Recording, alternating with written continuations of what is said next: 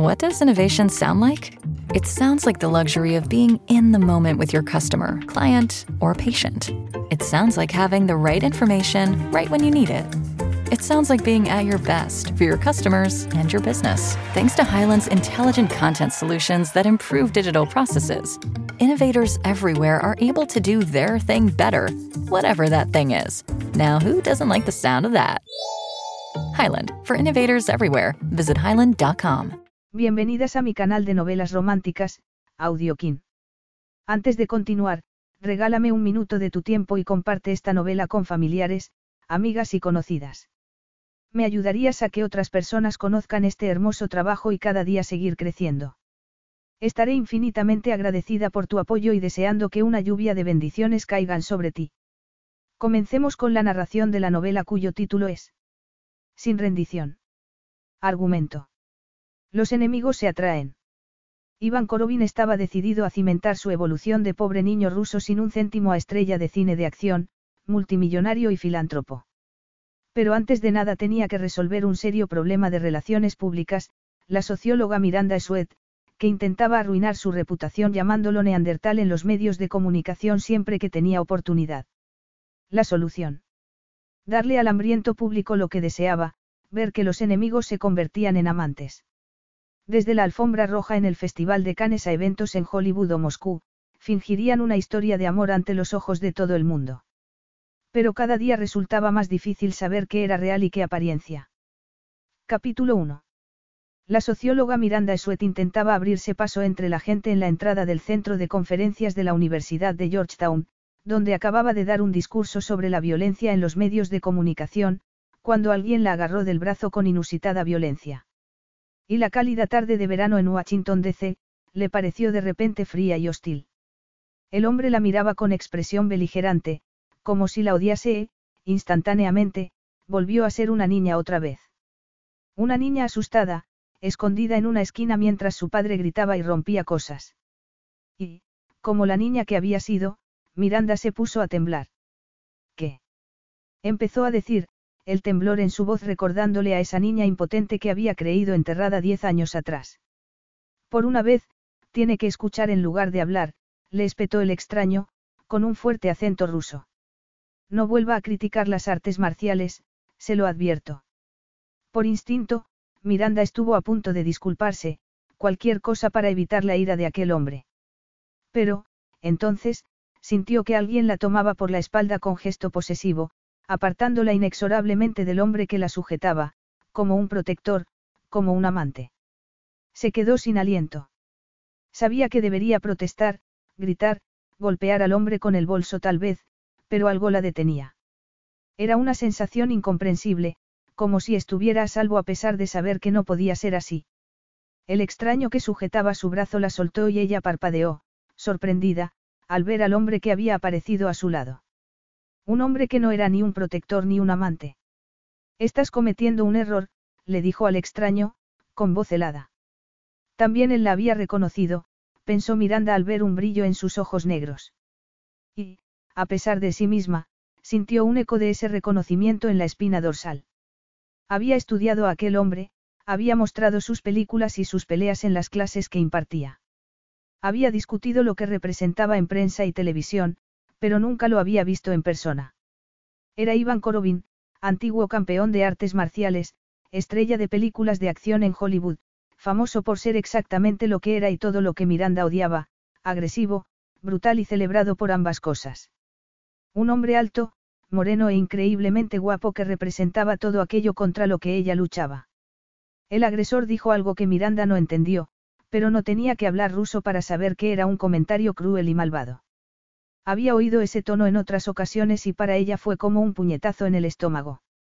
Mientras tanto, sentía al famoso Iván Korovin apretado contra su espalda, tenso y duro bajo el elegante traje de chaqueta. Ten cuidado, no insultes algo que me pertenece, le advirtió el extraño, con esa voz ronca, más excitante en persona que en el cine, haciendo que se le pusiera la piel de gallina. Tanto que casi la hizo olvidar lo absurdo que era lo que había dicho. Algo que le pertenecía. No quería propasarme, por supuesto, estaba diciendo el otro hombre, sus ojos pequeños clavados en Miranda. No me interesa tenerte como enemigo. La sonrisa de Iván Korobin era como un arma, tan letal como sus puños. Entonces, no vuelvas a ponerle las manos encima, Guberev. Cuando hablaba, el oscuro timbre de su voz resonaba en todo su cuerpo, haciendo que partes de ella a las que nunca prestaba atención pareciesen, despertar a la vida. ¿Qué le pasaba? Ella prefería el cerebro a la fuerza bruta. Siempre había sido así debido a la fuerte personalidad de su padre. Además, aquel hombre era Iván Korobin. Miranda era una cara conocida en los programas de sociología y charla política desde que publicó su tesis doctoral, que se convirtió en un libro sorprendentemente bien recibido, dos años antes. Adoración al neandertal se centraba en la adoración a los deportistas y los actores de películas de acción. Ella se consideraba la voz de la razón en un mundo trágicamente violento que adoraba a brutos como el famoso Iván Korobin, campeón de artes marciales y protagonista de películas violentas durante los últimos años, desde que se retiró del circuito deportivo. Sin embargo, se apoyó en su duro torso mientras escuchaba la falsa disculpa del otro hombre, pensando que se le iban a doblar las piernas. La cámara no le hacía ningún favor, pensó. En la pantalla parecía duro y peligroso, una máquina de matar. Normalmente aparecía medio desnudo y lleno de tatuajes, cargándose a sus oponentes como si fueran de mantequilla. Un neandertal, había pensado siempre. You have one unheard message. Hi, I was calling Current, the influencer marketing platform, but I think I just got redirected to a bunch of people listening to a podcast. Well, anyways, I was calling Current because I was told they could help get my brand set up on TikTok Shop and even build out an affiliate program of content creators promoting my brand. And even have those content creators go on live streams and promote my product there. Wow, I could really use Current. I also heard that the brands they work with are making millions in sales. I guess I'll just go to their website at current.tech. At Highland, we're all about celebrating little wins and little ways to innovate digital processes. There's no customer pain point too small for us to help with. Maybe that's why more than half of the Fortune 100 looks to Highland to connect their content and data, improve processes, and turn little efficiencies into big wins for their customers and clients. Highland, intelligent content solutions for innovators everywhere at highland.com. Y así lo había llamado en muchas ocasiones. Y lo era, pero de cerca podía ver que resultaba sorprendentemente atractivo, aunque en su rostro llevaba las marcas de muchos años de peleas. La nariz parecía haber sido rota varias veces, pero la cicatriz en la frente no restaba atención a sus altos pómulos y el elegante traje de chaqueta que llevaba lo hacía parecer un ejecutivo. Y le sorprendió el brillo de inteligencia en sus ojos oscuros. Unos ojos que estaban clavados en ella y que la hacían sentir como si estuviera cayendo a un abismo oscuro. Miranda se olvidó del hombre que la había agarrado del brazo, se olvidó de los viejos recuerdos y de su propia cobardía. Se olvidó de todo. Incluso de sí misma, como si no hubiera nada en el mundo más que Iván Korobin. Y ella nunca se olvidaba de sí misma. Nunca perdía el control. Nunca. ¿Qué le pertenece a usted? Le preguntó por fin, intentando recuperar el equilibrio cuando el tal Guberev desapareció. Se ha referido a mí como si fuera propiedad suya. Iván esbozó una sonrisa que aceleró aún más su corazón y se le ocurrió que era más peligroso de lo que había pensado, aunque la semana anterior le había llamado, cavernícola, en televisión. Soy un hombre muy posesivo, dijo él, su acento haciendo que la frase pareciese una caricia. Es un defecto terrible. Korobin miró a Guberev, que seguía observándolos a unos metros, y de repente tiró de ella, aplastándola contra su torso e inclinando la cabeza para buscar sus labios. Miranda no tuvo tiempo para pensar. O de apartarse. Sus labios eran carnales, traviesos e inteligentes, exigentes, duros. La besaba como si tuviera derecho a hacerlo, como si ella le hubiera suplicado que lo hiciera. Y no se apartó. Ni siquiera dejó escapar un gemido de sorpresa. No quería hacerlo. Sencillamente, dejó que aquel hombre que debía de odiarla como lo odiaba ella la besara. Se rindió ante aquel beso imposiblemente erótico. Cuando por fin se apartó, sus ojos negros brillaban de tal forma que Miranda tuvo que agarrarse a su brazo, tan agitada que, por un momento, temió estar sufriendo un infarto. Y, de inmediato, deseó que aquello no hubiera pasado. Y deseó no sentir lo que sentía. Él murmuró una palabra que no entendió, pero que se extendió por su cuerpo como un incendio. Milaya. No sabía lo que significaba, pero algo en su forma de decirlo, o tal vez el brillo de sus ojos, pareció pulsar un interruptor dentro de ella, despertando unos sentimientos desconocidos. Incluso podría jurar que había lucecitas a su alrededor.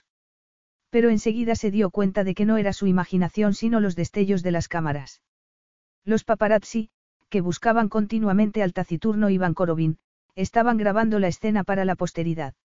Una escena que saldría publicada en todas las revistas. Y habían conseguido una exclusiva aquel día, eso estaba claro. El agresor había desaparecido, como si nunca hubiera estado allí.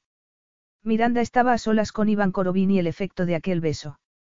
Y tuvo que enfrentarse con una desagradable verdad, la habían pillado con uno de sus rivales, el hombre que una vez la había despreciado llamándola, irritante maestrilla, en un famoso programa nocturno, ante el aplauso del público. Besándolo, ni más ni menos.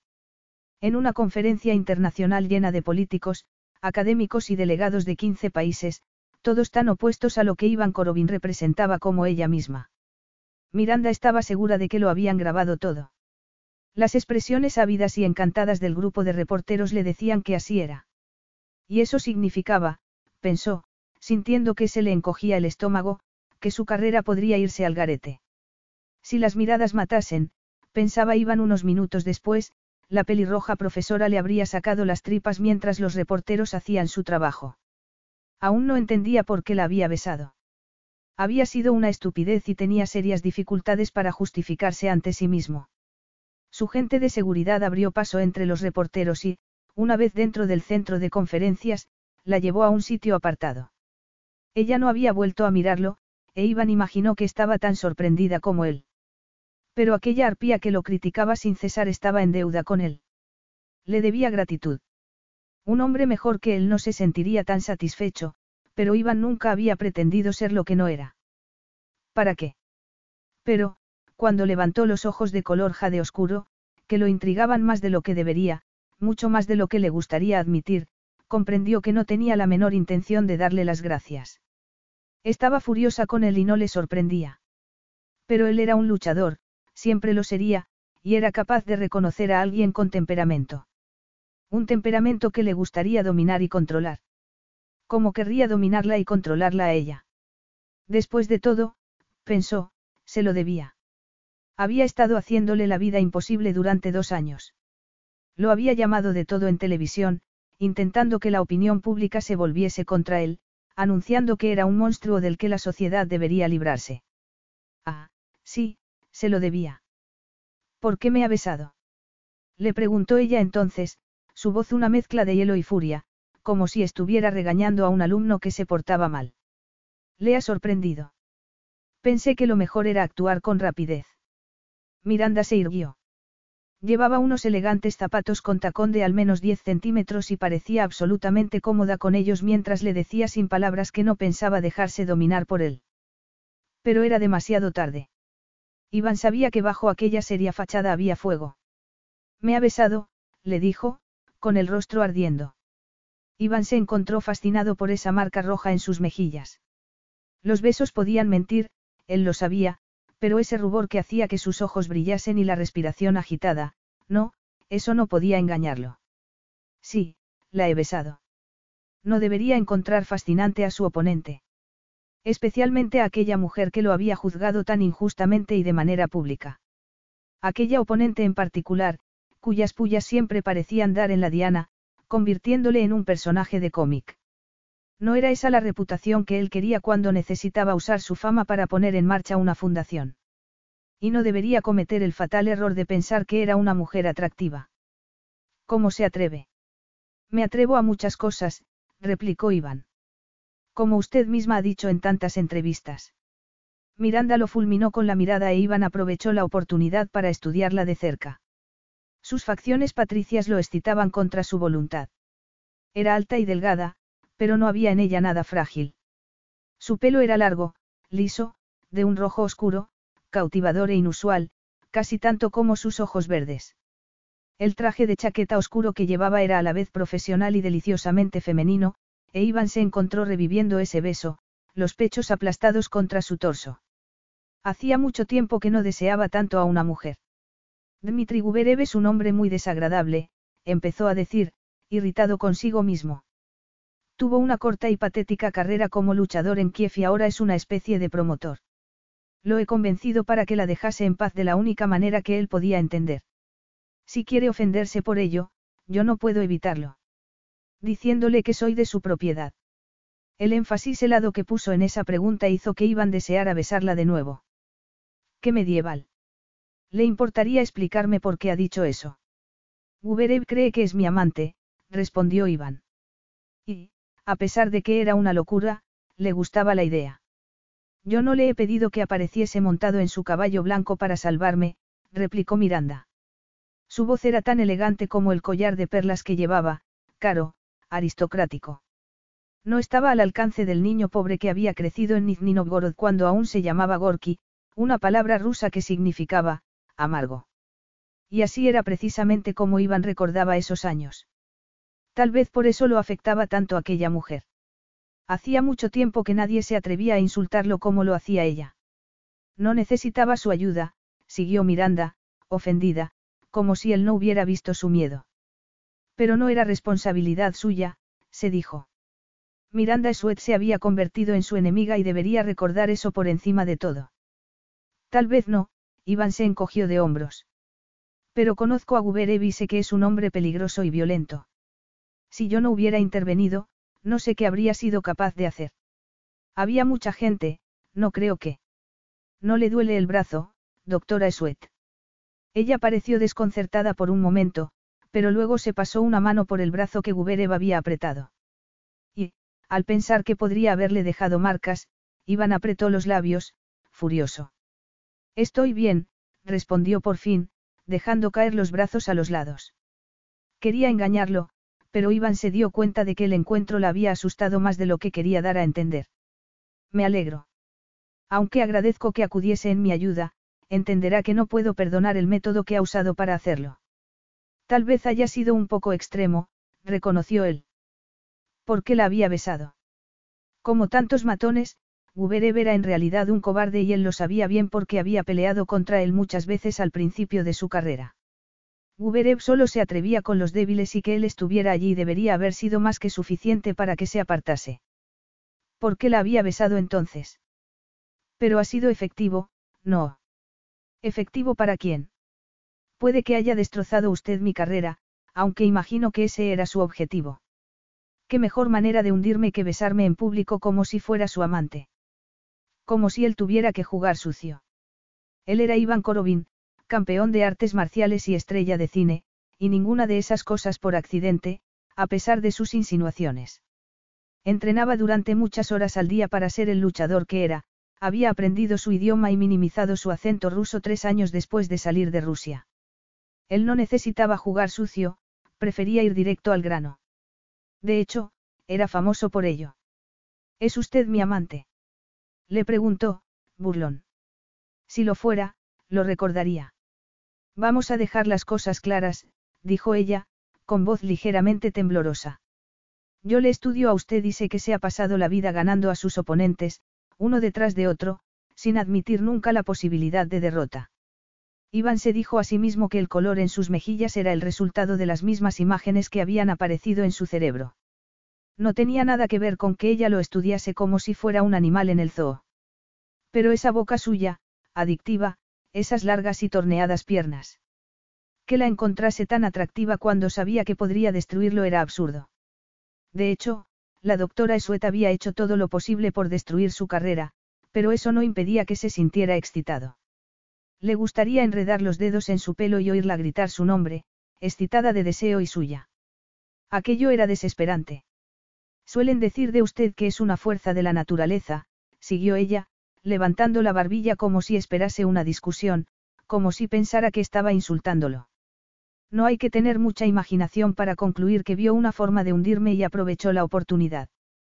Su trabajo podría parecerme interesante, doctora Esuet, replicó él, mientras intentaba borrar de su mente esas imágenes sexuales, aunque no esté de acuerdo con sus ideas. Y puedo estar en desacuerdo sin planear estrategias para desacreditarla. Quería ayudarla, sencillamente. Hubiese ayudado a cualquiera en la misma situación. Siento mucho que lo haya encontrado ofensivo. Ella lo estudió durante unos segundos con el ceño fruncido e Iván tuvo la sensación de que estaba midiéndolo, buscando sus defectos. Otro recordatorio de su triste infancia y su desesperada búsqueda de fama y fortuna. Inquieto, tuvo que hacer un esfuerzo para llevar oxígeno a sus pulmones y mantenerse calmado. Afortunadamente, sabía cómo hacerlo.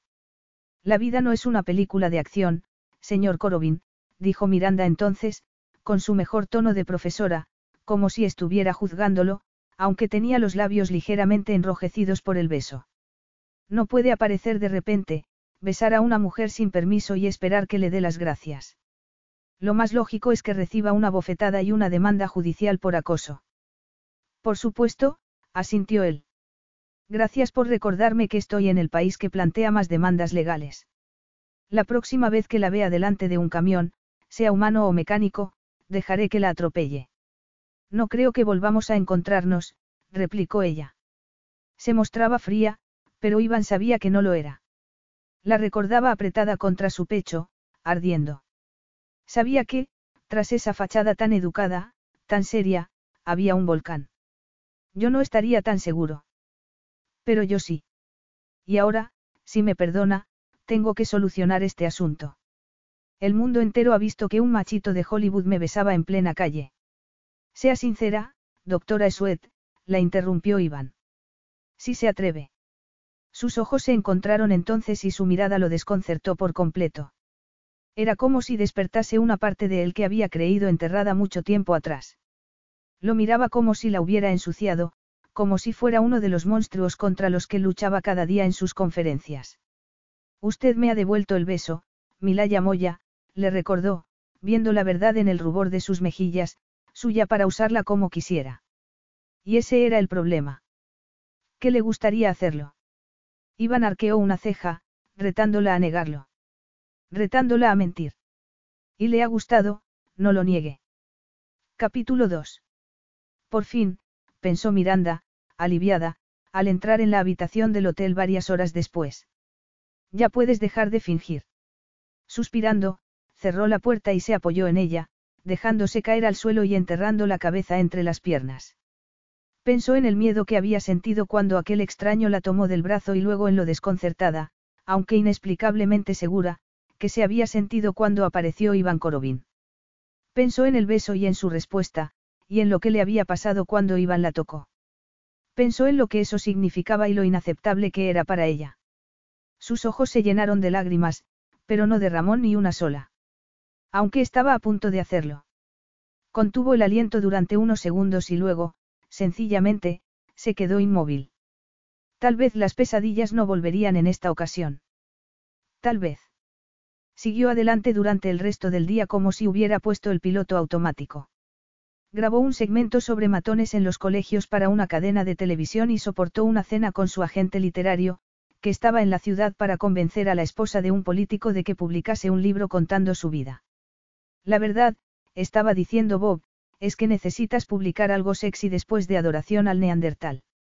Y nada de lo que has mencionado suena muy sexy.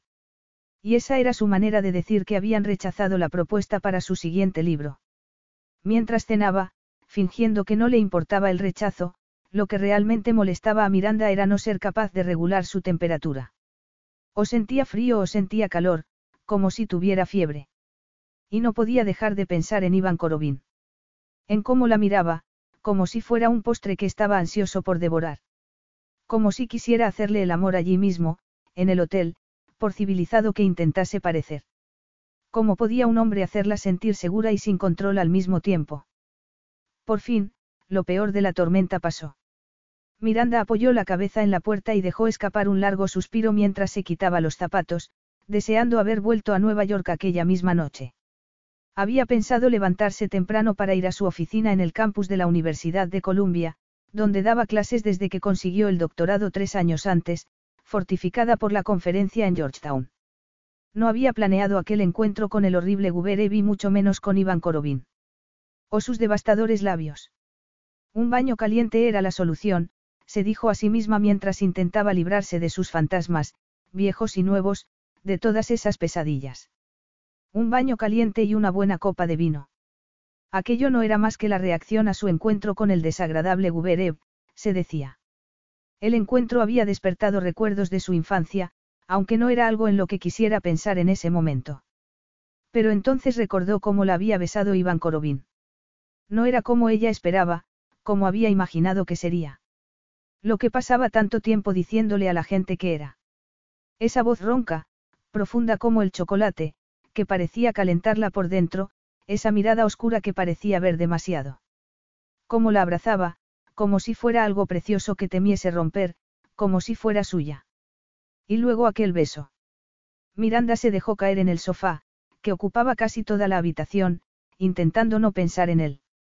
Recordó entonces que había apagado el móvil antes de la conferencia y lo sacó del bolso.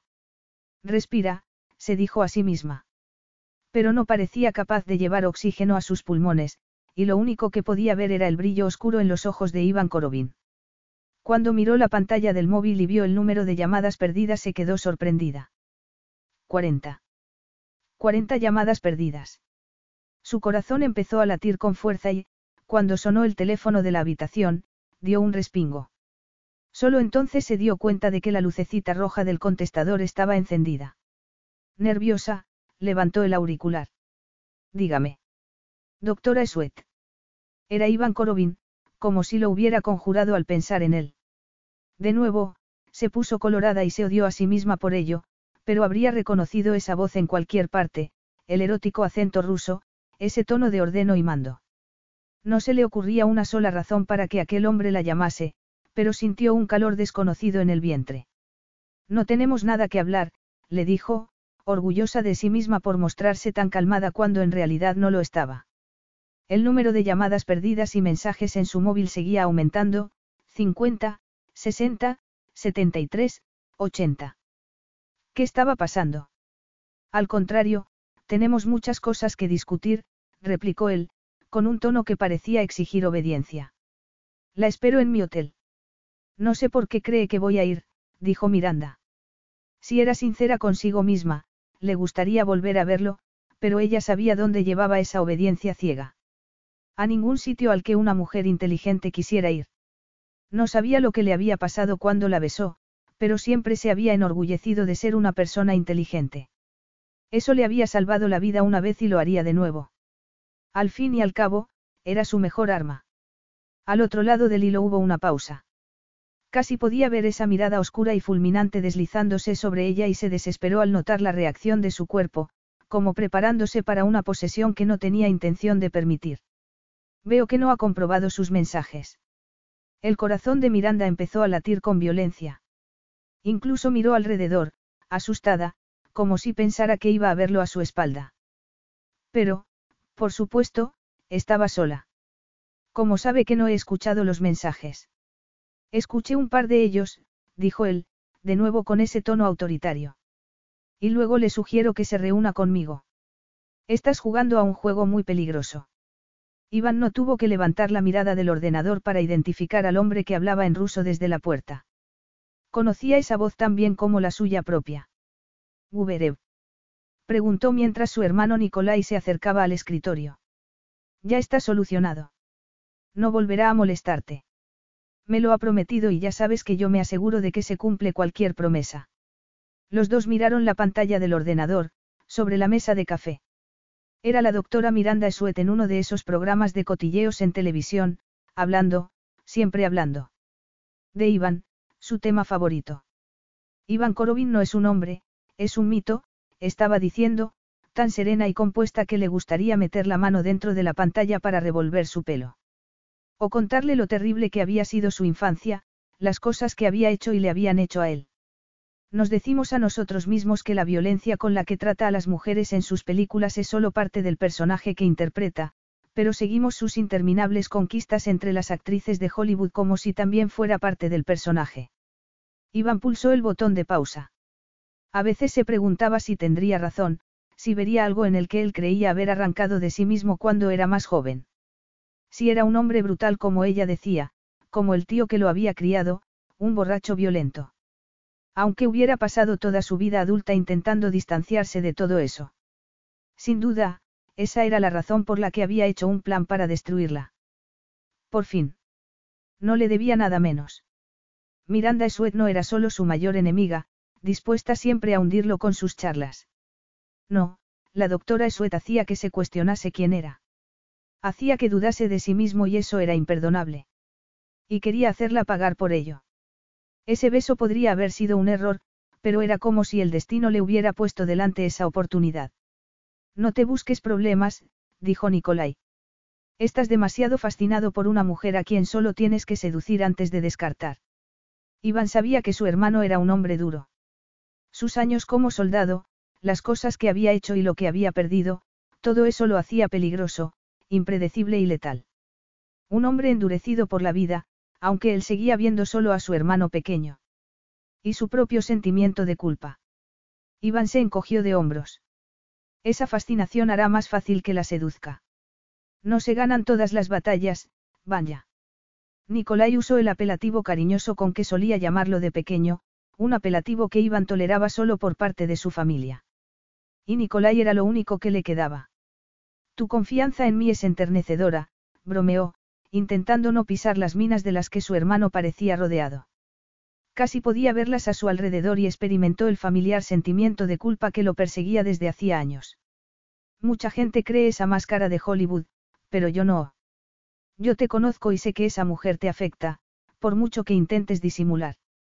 Iván suspiró. ¿Crees que me ganará una mujer como ella, Nicolai? Tan bajo he caído. Eso no es lo que me preocupa, respondió su hermano. No deberías querer lo que no puedes tener. Nicolai se negaba a hablar de ello, de modo que Iván no había vuelto a preguntar por la esposa que lo había dejado cinco años antes, llevándose con ella la poca felicidad que su hermano había encontrado después de varios años en las fuerzas especiales del ejército ruso.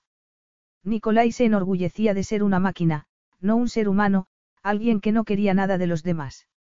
Y también por eso Iván se culpaba a sí mismo.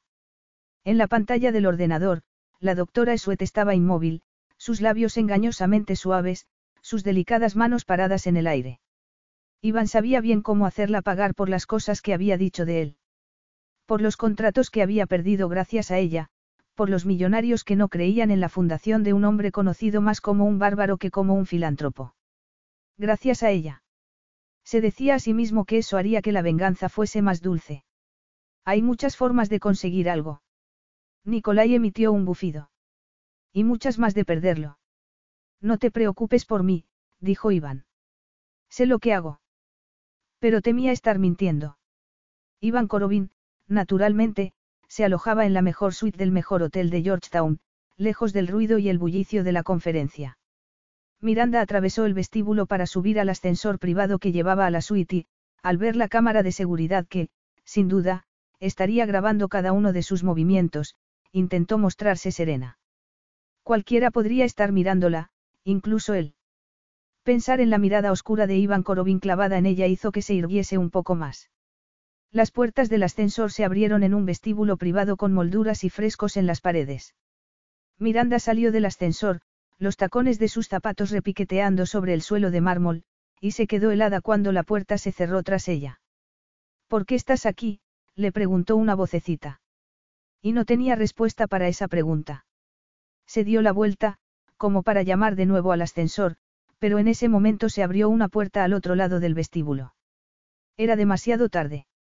Un hombre de aspecto aterrador, con los ojos azules más fríos que había visto nunca, se acercó a ella. Miranda tuvo que tragar saliva, pero no dio un paso atrás ni mostró miedo alguno. Me llamo Miranda. Lo sé, la interrumpió el extraño, que también tenía acento ruso. No la habríamos dejado subir en el ascensor privado si no fuera así. La llevó a través de una suite enorme, mirándola con gesto de desaprobación mientras Miranda pensaba que no debería haber ido. ¿Qué podría querer de ella Iván Korobin? Pero siguió al extraño hasta un saloncito con un ventanal desde el que podía ver toda la ciudad. Iván estaba allí, de espaldas a ella, más impresionante que la lujosa suite. El aterrador guardia de seguridad, o lo que fuera, cerró la puerta tras él, y Miranda tragó saliva de nuevo, tal vez porque sabía lo peligrosa que era la situación para ella. Ya no era un ejercicio académico, sino algo turbadoramente personal. Sin embargo, como le había ocurrido antes, algo en ella se relajó al verlo. A salvo, le susurraba una vocecita. No podía entenderlo. Iván Korobin era un hombre peligroso. Llevaba un pantalón negro de sport y una camiseta gris oscura que marcaba sus fuertes bíceps y se pegaba a su torso de gladiador. Tenía un tatuaje en el brazo izquierdo que bajaba desde el bíceps y terminaba en la muñeca, el espeso pelo oscuro y mojado, como si acabara de salir de la ducha. Incluso inmóvil, tenía un aspecto tan agresivo y poderosamente masculino como una potente arma letal y Miranda sentía su fuerza casi como si estuviera tocándola. Tenía aspecto de guerrero y debería parecerle repelente, pero no era así, al contrario. Porque aquella amenaza de hombre le parecía seguro cuando claramente no lo era. Él se volvió para mirarla, sus ojos, tan hipnotizadores como la noche, y Miranda sintió algo que la hizo fruncir el ceño, desconcertada. Él dio un paso adelante y le hizo un gesto para que se sentara en uno de los elegantes sofás. Se movía con seguridad, con tranquilidad, en contraste con su nerviosismo, era una pesadilla hecha realidad y no podía entender por qué su cuerpo no parecía saberlo. Pero no aceptó la invitación para sentarse. Tal vez por instinto de supervivencia. ¿Por qué necesita un guardaespaldas un hombre como usted? Le espetó. Él arqueó una ceja. Por un hombre como yo quiere decir un hombre rico y famoso. No, un hombre peligroso, respondió ella. No debería ser capaz de cuidar de sí mismo. Los lunáticos tienen por costumbre usar armas, respondió él, con aparente resignación. Y los puños son inadecuados a cierta distancia, pero agradezco su interés por mi seguridad, doctora Esuet. A Miranda no le gustaba cómo pronunciaba su nombre. Oh, si era sincera del todo, no le gustaba que le gustase. Lo decía como si estuviera besándola. Pero no estaba allí para hundirse más en aquel extraño abismo, no podía hacerlo. ¿Por qué tenía que pensar en su boca? Además, no es mi guardaespaldas, es mi hermano. Su hermano. Repitió Miranda. Pero se dio cuenta entonces de que había cierto parecido entre ellos. Nicolai actúa como mi guardaespaldas cuando le parece necesario, dijo Iván. Quiere que le explique la peculiar dinámica de la familia Corobín. Así se sentiría más cómoda. Parece a punto de desmayarse. Estoy bien, respondió ella. Pero todo esto es un completo desastre y es culpa suya. Le dije que ese beso afectaría a mi carrera y tenía razón. Hemos salido en las noticias. El beso había salido en televisión y en Internet. Miranda había recibido llamadas de todas las personas que conocía y de cientos que no conocía para decir que la habían visto en las noticias. Que habían visto cómo la besaba Iván y su aparentemente entusiasta respuesta al beso. Soy un hombre muy posesivo, le había dicho, con esa voz oscura y ronca, mirándola como si fuera un plato delicioso y él un hombre hambriento. Ella misma había visto la escena en el ordenador, una y otra vez. Lo había visto besándola como si tuviera todo el tiempo y todo el derecho del mundo a hacerlo, con tal sensualidad que Miranda sentía como si todo explotase dentro de ella otra vez. Y se había visto a sí misma, rindiéndose, derritiéndose entre sus brazos. No podía mentir sobre lo que había pasado. Iván la había besado y ella le había devuelto el beso, así de sencillo. Los opuestos se atraen, decía una columna de cotilleos. Enemigos mortales en un combate amoroso, sugería un segundo. El beso de Corobin deja cao a la competencia, decía un tercero. Iván Corobin es sexy con S mayúscula, era el mensaje de texto que le había enviado su representante mientras estaba sentada obedientemente en la limusina de Iván. Es un bestseller con patas. Que Iván Corobin besara a alguien en público siempre sería un artículo interesante. Ella misma había visto montones de fotografías del actor con alguna modelo o actriz. De hecho, había discutido ese asunto en detalle, diseccionando las dramáticas historias que contaban sus conquistas cuando Iván rompía con ellas. Pero Iván Korobin besando a la seria profesora conocida por llamarlo, el bárbaro rey Leonidas sin la excusa de Esparta, en fin, no hacía falta que su representante le dijera que eso era de gran interés para el público. Vamos a tener que luchar juntos contra esto, nos guste o no, dijo Iván entonces, interrumpiendo sus pensamientos. Tal vez sería mejor que intentásemos verlo como una oportunidad. ¿Una oportunidad para qué? Le preguntó. Para celebrar el fin de mi carrera. ¿Quién va a tomarme en serio ahora que se me ha visto en una situación tan comprometida con un hombre al que llevo dos años criticando por violento? Él la miró en silencio durante unos segundos, sus ojos más oscuros que nunca. Yo hago películas de acción, doctora Esuet, pero no soy un hombre violento. Practico artes marciales, como muchos otros hombres en el mundo. Es usted quien me ha convertido en un monstruo, pero solo soy un hombre normal. Ella no quería pensar en su trabajo desde esa perspectiva, no quería pensar en él en absoluto. Le gustaba el sitio en el que lo había colocado durante esos años e intentó concentrarse en la razón por la que estaba allí. Y no era para dejar que la confundiese una vez más. ¿Qué clase de oportunidades ve usted en este desastre? Le preguntó, después de aclararse la garganta. Se sentía incómoda, pero ya no era una cría indefensa, también ella tenía armas y debía recordarlo. Pero, mientras intentaba armarse contra su mirada, los ojos de color medianoche se oscurecieron aún más y, al ver esa tentadora boca tan cerca, tuvo que disimular un escalofrío. ¿De anticipación o de ansiedad? No estaba segura.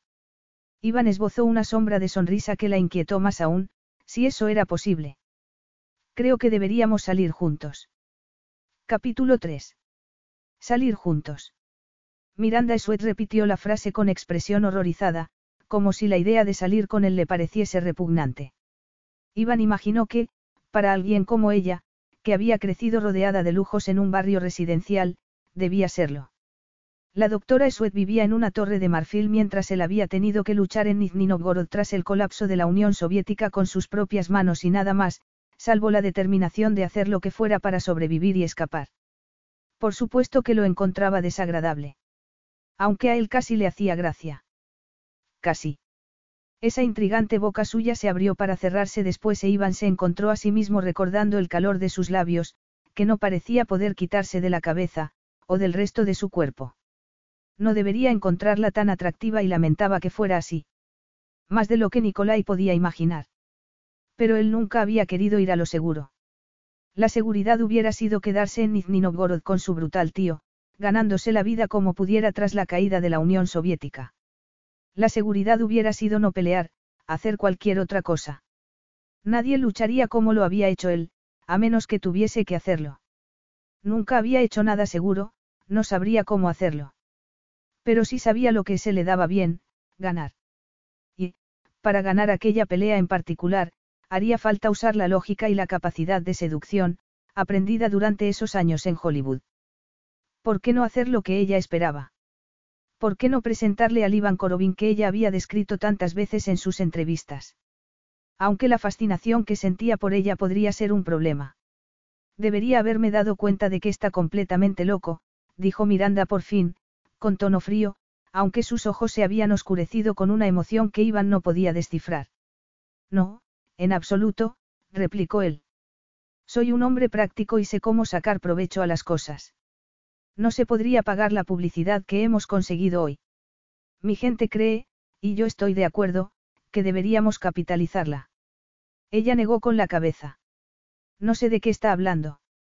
Iván sintió que algo se removía en su interior. Él sabía lo que querían las mujeres como ella, un hombre elegante, una estrella de cine con buenas maneras que solo fingía ser un tipo duro en las películas. No querían la oscuridad que había detrás de un hombre duro, no querían saber nada de las cosas que habían hecho y las que habían visto. De hecho, salían corriendo ante un hombre así. Si no le importa sentarse, doctora Esuet, sugirió, estaré encantado de explicárselo. Como esperaba, Miranda Esuet lo miró como si fuera un ogro, pero al final se sentó en el sofá, con la espalda recta, las piernas juntas y las manos sobre el regazo. Mientras se sentaba en un sillón, a su lado, Iván se sentía demasiado grande, demasiado sucio, demasiado por debajo de ella. Está intentando provocarme. Es por eso por lo que actúa como si la hubieran encerrado en la jaula de los leones. Así es como me siento, respondió Miranda. Está diciendo que tiene miedo. Ella lo fulminó con la mirada, sin saber que ese gesto de desafío era increíblemente sexy. E Iván no tenía intención de decírselo. Las mujeres como ella tenían demasiadas armas a su disposición. ¿Por qué iba a darle otra? Su pulso se ha acelerado, dijo en voz baja. Y se ha puesto colorada. Eso no es verdad. Sus pupilas se han dilatado y no deja de morderse el labio inferior. Eso no es miedo, es atracción. Ella pareció perpleja por tal afirmación. No me conoce lo suficiente como para decir eso, dijo por fin, pero casi sin voz y estirando la espalda un poco más, si eso era posible. No necesito conocerla, Iván se encogió de hombros. Conozco a la gente y sé cómo leer el lenguaje corporal de los demás. ¿Qué tiene eso que ver? El lenguaje corporal es lo menos importante de la atracción. No es nada más que un espejismo. Lo que importa es el cerebro. Iván esbozó una sonrisa mientras se echaba hacia atrás en el sofá. Entonces, doctora, siento decírselo, pero su cerebro está enviando las señales equivocadas. Era mucho más guapa en persona, pensó entonces. Y él era más susceptible a sus encantos de lo que hubiera podido imaginar. Cielo santo, eso lo complicaba todo. Y, seguramente, lo hacía parecer un idiota. Ella miró hacia la puerta, como si estuviera a punto de salir corriendo, pero luego respiró profundamente, como intentando relajarse. Es por eso por lo que cree que deberíamos salir juntos. Le preguntó. Para poder regalarme sus teorías sobre las reacciones físicas de una completa extraña. Eso también sería divertido. Es ridículo, protestó Miranda, vibrando de tensión. ¿O era otra cosa? Iván pensó entonces que era más frágil de lo que había imaginado. Pero no quería pensar en ella de ese modo. Sabía que no debería haber venido, siguió la doctora Esuet. Mi vida se está desintegrando y su solución es que salgamos juntos. Cálmese, por favor. Evidentemente, no sería una relación de verdad. Conozco su opinión sobre mí y tampoco yo tengo una gran opinión sobre usted, en ese asunto estamos a la par. Era cierto, por supuesto, pero eso no explicaba lo que parecía haber entre ellos. Ni su deseo de lidiar con esa atracción en la cama más próxima, durante una semana. O el de obligarla a aceptar que había algo entre ellos. ¿Por qué sugiere que salgamos juntos? Es así como se hacen las cosas en Hollywood. Le preguntó, escandalizada. Pensé que no era verdad, pero veo que me había equivocado. No puede negar que el beso fue sorprendente, insistió Iván, aunque solo fuese para molestarla. Cada uno tiene sus gustos, replicó ella, haciendo una mueca. Le disgustaba que la hubieran visto besarlo. Ella, la seria profesora, con el bruto ruso. Sin duda, se sentiría manchada para siempre y eso hacía que Iván quisiera ensuciarla más, allí mismo si fuera posible. No puede negar la química que hay entre nosotros.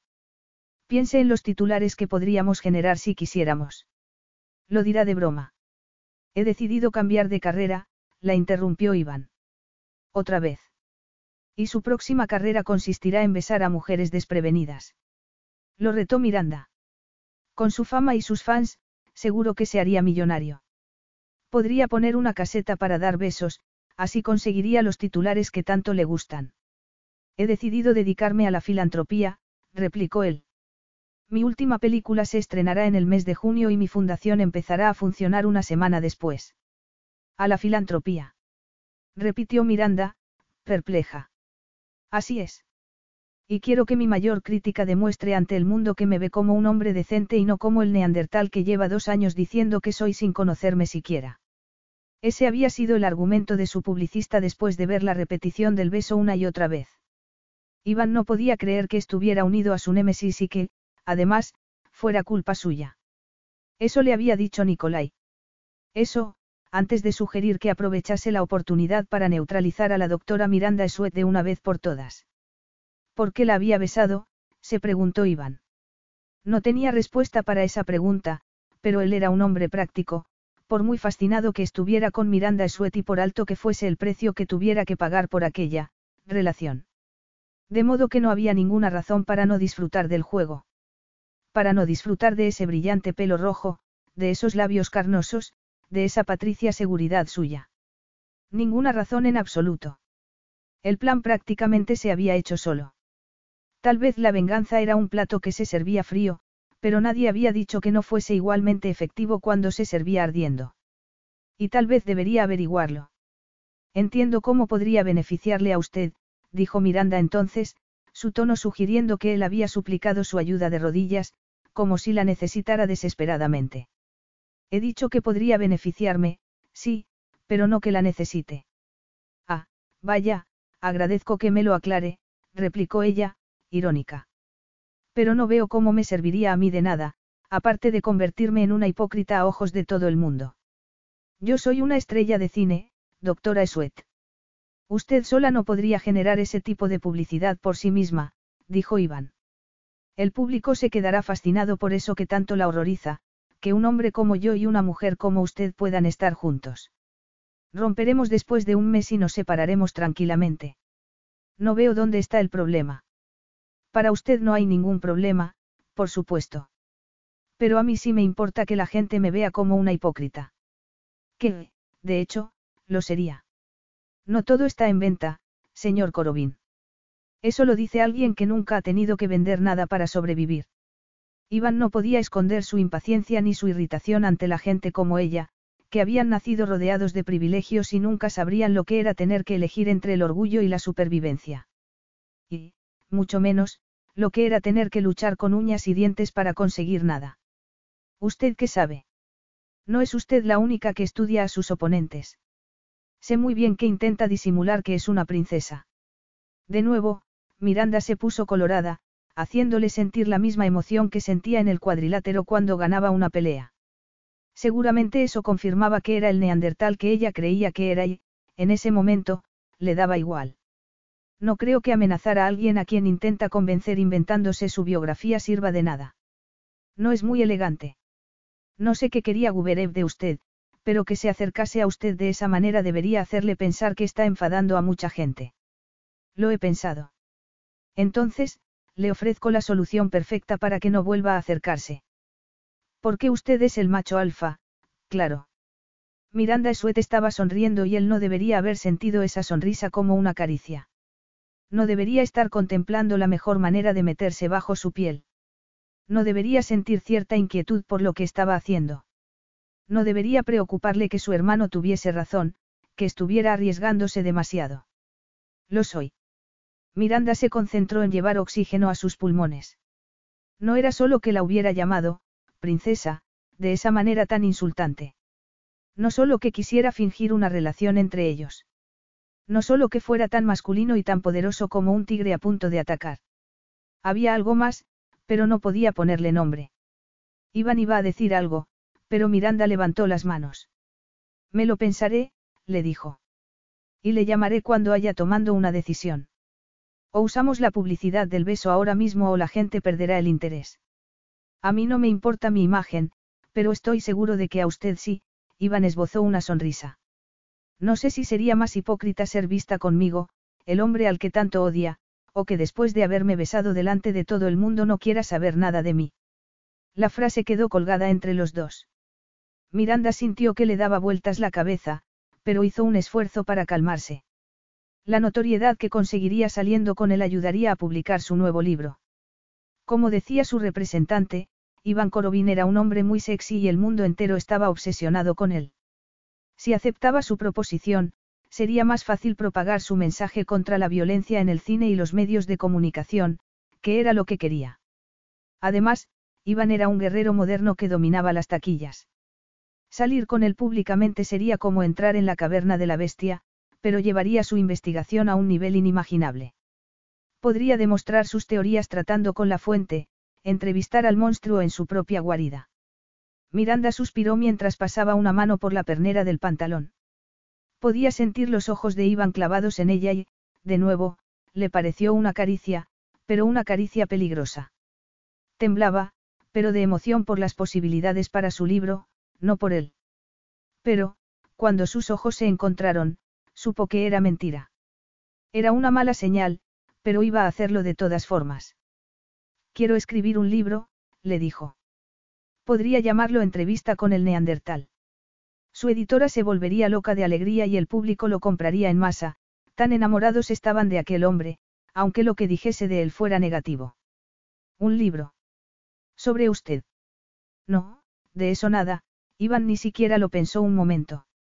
Yo doy una cantidad mínima de entrevistas y no quiero que escriban mi biografía. Nunca. Ya lo sé. Se niega a hablar de su pasado o de su vida personal. Se niega y, por eso, es usted un misterio para todo el mundo. Pero si yo voy a arriesgar mi reputación, no puede negarse. ¿Por qué iba a darle una entrevista a alguien que ha hecho su carrera destrozándome públicamente? ¿Por qué iba a darle más munición contra mí? No puede pensar que soy tan tonto, doctora Esuet. Considérelo una oportunidad. ¿Para qué? Para caer en sus garras. No, para demostrar que estoy equivocada. Iván pareció pensarlo un momento mientras la miraba de arriba abajo, los ojos, los labios, los pechos. Era una exploración deliberada y, aún así, Miranda sintió el calor de esa mirada en lo más hondo. Me han hecho ofertas más tentadoras. Era tan arrogante, el típico actor famoso, pensó ella. Entonces, véalo como un reto, insistió. Convénzame de que estoy equivocada sobre usted. Eso es lo que cree, no. Es lo que sé. Está equivocada sobre mí. Demuéstrelo entonces, insistió Miranda, temiendo que viera cuánto deseaba que dijera que sí. Hágalo y fingiré que salimos juntos, como usted quiere. Podrían haber pasado horas mientras él la miraba en silencio, con esa mirada suya tan oscura a la que no se le escapaba nada. Parecía una mirada perezosa, pero no había nada perezoso en aquel hombre. Era como una serpiente dispuesta a atacar e igualmente letal.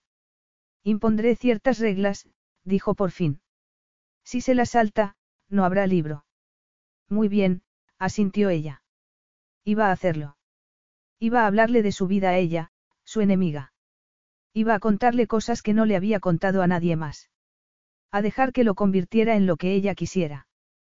También yo quiero imponer ciertas reglas. ¿Qué reglas? Nada de tocarnos a menos que haya cámaras cerca, dijo Miranda. Tiene que haber unos límites. Eso es lo que más le preocupa. No le asusta vivir bajo los focos o que este juego se convierta en otra cosa. Iván esbozó una sonrisa. Qué interesante. No intente psicoanalizarme. Y no habrá ningún cambio en la relación, se lo aseguro. Es otra de sus reglas. Más bien una preferencia. Muy bien, pero seré yo quien lleve el control de la situación.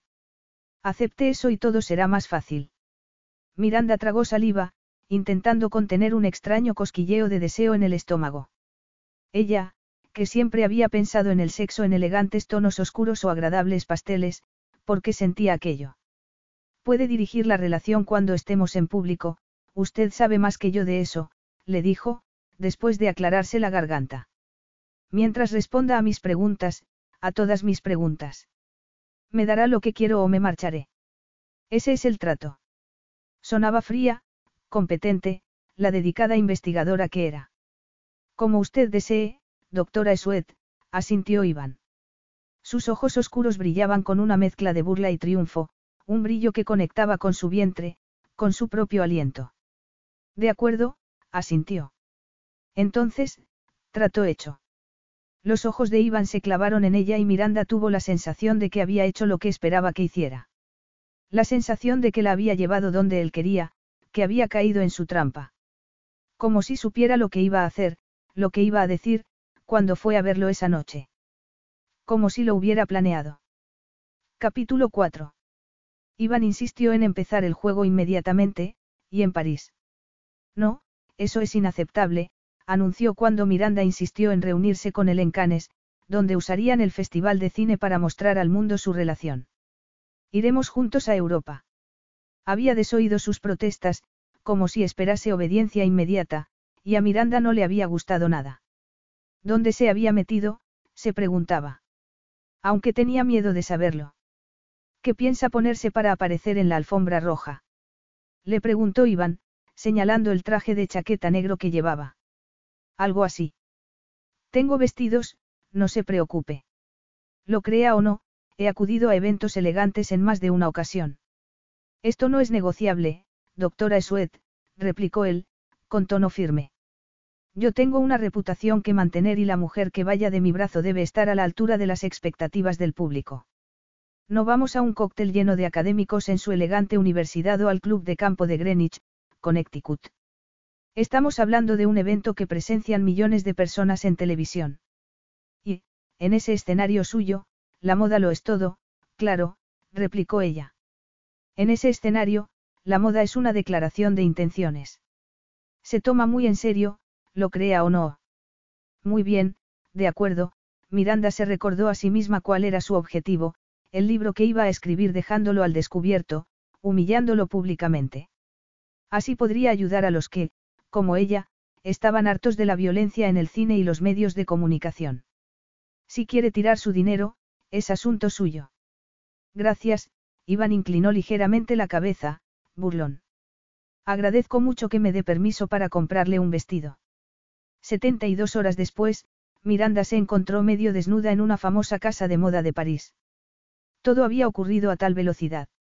Se decía a sí misma que era por eso por lo que le daba vueltas la cabeza, por eso y por el cambio de horario. O, tal vez, por las horribles pesadillas que la habían despertado cada noche desde su encuentro con Ivan Korovin en Georgetown. Suspirando, se miró en la pared de espejos ante ella sujetando el corpiño de un vestido que, le habían asegurado, le quedaría de maravilla cuando las costureras hubiesen terminado de hacerlo a su medida. Aunque nadie parecía fijarse realmente en ella. Iván estaba sentado en el opulento sofá que ocupaba gran parte del vestidor, decorado con alfombras persas y cortinas de damasco, mientras las costureras que no estaban ocupadas tomando medidas se desvivían por atenderlo. Miranda apenas se reconocía frente al espejo. Sentía como si estuviera en un universo paralelo, como si alguien la hubiera transportado al decadente París del siglo anterior y ella fuese una mujer caída en desgracia. Nerviosa, sacudió la cabeza, como si así pudiera sacudir las pesadillas que habían plagado su sueño la noche anterior. De verdad estaba vistiéndose para un hombre. De verdad había caído tan bajo como para hacer lo que le pedía. Había dejado que Iván le comprase un vestuario nuevo esa mañana, como si hubiera ido a él desnuda y con las manos vacías. Una cosa era tomar parte en aquella relación calculada y falsa con un objetivo claro, algo que parecía casi inevitable después del beso en público, otra muy diferente, dejar que aquellas extrañas tomasen medidas mirándola con frialdad, como si solo fuese una amante del guerrero. Es el jet lag, se decía a sí misma una y otra vez. Hace que todo parezca extraño. Iván levantó la cabeza en ese momento y, cuando sus ojos se encontraron en el espejo, Miranda se sintió desnuda. Aquello era demasiado turbador. No podía hacerlo. Nos están observando, le dijo Iván, sin palabras. Solo nos mostraremos cariñosos cuando haya cámaras, le había advertido Miranda en el avión, cuando Iván se sentó a su lado y le ofreció una copa de champán. Llevaba una camisa blanca que destacaba su ancho torso y dejaba al descubierto ese intrigante tatuaje. Estaba demasiado cerca y el calor de su cuerpo se le traspasaba. Cuando volvió a Nueva York el día después del beso, se encontró a los paparazzi en la puerta de su casa, en el Upper West Side de Manhattan. Afortunadamente, había terminado sus clases en la Universidad de Columbia para ese semestre y podía esconderse en su apartamento. Fingir que nada de aquello estaba pasando, que nunca había conocido a Iván Korovino que lo había besado. Y, mucho menos, que había hecho un trato diabólico con él. Miranda intentó animarse pensando en su libro. Cuando Iván estuviese fuera de su vida, cuando pudiese analizar fríamente lo que había pasado, cuando pudiera discutirlo en sus propios términos en todas las televisiones que quisieran entrevistarla, todo aquello habría merecido la pena. Cuando las pesadillas desaparecieran. No estaba preparada para verlo de nuevo tan pronto. No estaba preparada para la sorpresa que sintió al verlo en el deportivo que los llevó al aeropuerto. No llegamos a ningún acuerdo, había protestado él. Usted hizo un anuncio, imagino que lo hace a menudo. Eso significa que no está de acuerdo. No, no lo estoy, respondió Iván, mirándola a los ojos. Solo dejaremos a un lado la farsa cuando estemos completamente solos. Pero. Hay cámaras en todas partes, la interrumpió él. Teléfonos móviles y gente dispuesta a vender cualquier imagen a los medios. Usted cree saber lo que significa vivir bajo los focos porque ha participado en unos cuantos programas de televisión, pero le aseguro que no sabe nada. Eso me parece exageradamente paranoico. Y, sin embargo, así es como he conseguido seguir siendo considerado esquivo y misterioso a pesar de ser una estrella de cine. Este es mi juego, doctora Esuet. Si quiere escribir un libro sobre mí, lo haremos a mi manera. Miranda volvió al presente y notó que le ardía la cara mientras se miraban a través del espejo. Iván le hizo un gesto para que se diera la vuelta y ella tenía que obedecer porque ese era el trato, y no pensaba romperlo cuando tenía tanto que ganar. Podía hacerlo, se dijo. Los oscuros ojos de Iván brillaban con una promesa que Miranda no quiso entender, aunque su sonrisa le hacía sentir como si le faltase el oxígeno. Parecía un dios pagano recostado en el sofá, tan duro y tan peligroso, capaz de todo. Miranda sintió como una detonación en su interior. Tembló cuando él le hizo un gesto para que se acercase, pero sabía que si escuchaba las demandas de su cuerpo se perdería para siempre. Y ella sabía que no debía hacerlo, pero tuvo que hacer un esfuerzo para recuperar el control cuando Iván se levantó abruptamente del sofá. De lleno solos un momento, ordenó en francés. Todos los que estaban a su alrededor desaparecieron y cerraron la puerta tras ellos.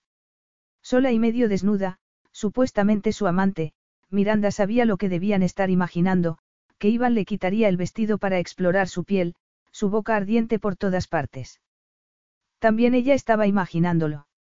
Miranda no podía apartar los ojos de él, no podía moverse ni darse la vuelta para mirarlo.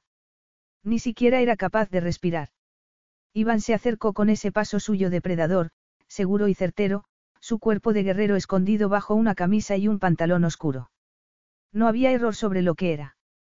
Iván Korobin, rico, famoso y en total control de la situación cuando Miranda empezaba a perderlo por completo. No quiero, empezó a decir. No digas nada. Miranda no sabía que era peor, que creyese que podía hablarle de ese modo o que ella obedeciese a un hombre que representaba todo lo que odiaba en el mundo. Iván subió a la plataforma sobre la que estaba subida. Demasiado cerca. Miranda cerró los ojos, como si eso pudiera protegerla de él o de ella misma, ya no estaba segura. Se sentía atrapada. ¿Cómo iba a sobrevivir durante esas semanas? Mírame, le ordenó él con tono suave, pero autoritario. Temblando, Miranda abrió los ojos, su estatura haciendo que se sintiera pequeña. Lo prometiste, susurró. No puedes hacer esto cuando estamos solos. No puedes cambiar las reglas. Podía sentir el calor que generaba su cuerpo, un calor que la dejaba sin aire. Hay cámaras de seguridad en las esquinas, susurró Iván. Y entonces la tocó. Miranda se dijo a sí misma que era la clase de mujer que cumplía sus promesas, por muy difícil que fuese, de modo que dejó que la tocara. Iván acarició su muñeca con un dedo. Podía sentirla temblando por el esfuerzo que hacía para no apartarse y tuvo que disimular una sonrisa. Debía seducirla, pero era demasiado pronto. Y aquel no era el lugar adecuado. Trazó su espina dorsal con un dedo, intentando controlar el fuego que rugía dentro de él, pero Miranda estaba envuelta en una preciosa tela que hacía que su piel pareciese crema y él quería probarla. Inclinó la cabeza, respirando su aroma que lo volvía loco, haciendo que pensara en la posibilidad de seducirla allí mismo. Podía verla en el espejo, podía ver el brillo de sus ojos, cómo temblaban sus labios. Podía ver las diferencias entre los dos, el bruto frente a la frágil feminidad. Tuvo que hacer un esfuerzo sobrehumano para apartarse, como si lo tuviese todo controlado, como si no le afectase en absoluto. Luego la apretó contra él, besándola como la había besado en Georgetown, como si fueran amantes, como si hubiera pasado horas enterrado en ella, haciendo que se rompiera en pedazos, como estaba seguro de que la tendría pronto. Muy pronto, doctora Esuet, se prometió a sí mismo. Sencillamente, la haría suya donde quisiera, cuando quisiera. Suya. Si fuera suya, la apoyaría en la pared de espejos o la sentaría sobre sus rodillas en el sofá. Y le daría igual quien estuviera mirando. Y tampoco a ella le importaría. Lo recibiría encantada. Milaya Moya, murmuró. ¿Y si estuviera cambiando las reglas del acuerdo? Ella intentó apartarse, pero Iván pudo ver el pulso latiendo fieramente en su cuello. Su mirada se había oscurecido y no tenía la menor duda de que lo deseaba, aunque lo negase. No hacerla suya allí mismo era más difícil de lo que había imaginado. Deseaba hacerlo y a la basura con las cámaras de seguridad. Pero estaban fingiendo, tuvo que recordarse a sí mismo. Y él debería estar actuando. Iván levantó la cabeza, pero no la soltó. ¿Por qué era tan difícil recordar que todo era mentira? Aunque él sabía por qué. Y no podía dejar que aquella atracción suicida pusiera en peligro todo aquello por lo que Nicolai y él se habían esforzado tanto. Aunque fuese la primera mujer que se metía en su piel, la primera que lo hacía olvidarse de sí mismo. No lo haría porque podía imaginar cuánto disfrutaría Miranda usándolo contra él. Dejó de besarla, pero no la soltó porque era un hombre y porque, se dijo a sí mismo, aquello era parte de la farsa. Este vestido es perfecto, murmuró. Me gusta el color. A mí no. He contratado un ejército de estilistas para atenderte. No discutas con ellos, por favor. Los elegí por una razón. Todo esto es completamente innecesario, replicó Miranda. Pero tenía que aceptar. Incluso habían firmado un documento en el avión, un documento secreto, naturalmente, donde todo quedaba bien claro. Sus miedos eran asunto suyo. Él no sabía nada. No iba a conocerla de verdad. Iba a hacer el papel con un objetivo en mente y luego haría lo que quisiera con esa información. Merecerá la pena, se dijo a sí misma. No necesito estilistas, insistió. No necesito nada salvo una copa de vino y un poco de privacidad. Ya te dije que quería controlar la situación, le recordó Iván. Cuando la miró a los ojos, Miranda deseó que no lo hubiera hecho porque esa mirada oscura le afectaba como ninguna otra. Sus manos eran duras y cálidas y, cada vez que la tocaba, sentía como una descarga eléctrica. Ella había aceptado el acuerdo por voluntad propia. Nadie la había obligado a hacerlo. Había elegido ir con él a Europa, había firmado el documento. Pero no entendía por qué el roce de su mano le afectaba tanto. ¿Quieres la relación que acordamos o sencillamente quieres que me rinda ante ti en todos los sentidos? Iván esbozó una sonrisa que conectó con su vientre, como si supiera que lo deseaba a pesar de sí misma. Temía esos sentimientos. Temía estar dando pasos que la harían perder el control de la situación por completo y, sin embargo, el incendio que rugía dentro de ella se avivaba con cada segundo que pasaba. Ah, doctora Esuet. Lo dice como si tuviera que elegir. Capítulo 5. El equipo de estilistas apareció en cuanto el avión aterrizó en el aeropuerto de Niza unas horas después y entre todos se llevaron a Miranda, algo que Iván agradeció. Cada día era peor. Había estado a punto de perder la cabeza en la casa de moda y una parte de él lamentaba no haberlo hecho. Tal vez, por cómo lo miraba, por su aspecto elegante. O por las llamas de su pelo, su patricia piel imposiblemente suave, sus deliciosos escalofríos. Era una locura. Ella lo volvía loco. Pero tenía que atenerse al plan. Debía hundir a Miranda Suet, no destrozar su propia vida. La vistieron de blanco, como él había pedido, para que tuviese un aspecto fresco y encantador en contraste con la fuerza bruta que él representaba y que Miranda tanto había criticado. Un suave pantalón de lino con unas sandalias de cuña y las uñas pintadas, que le parecían más eróticas de lo que deberían, con varios tops en diferentes tonos de blanco cayendo sobre sus pequeños y perfectos pechos. Su pelo era el centro de atención, como una cascada roja por su espalda, como si alguien, y como le gustaría ser él, hubiera pasado los dedos por él, dejándolo ligeramente despeinado.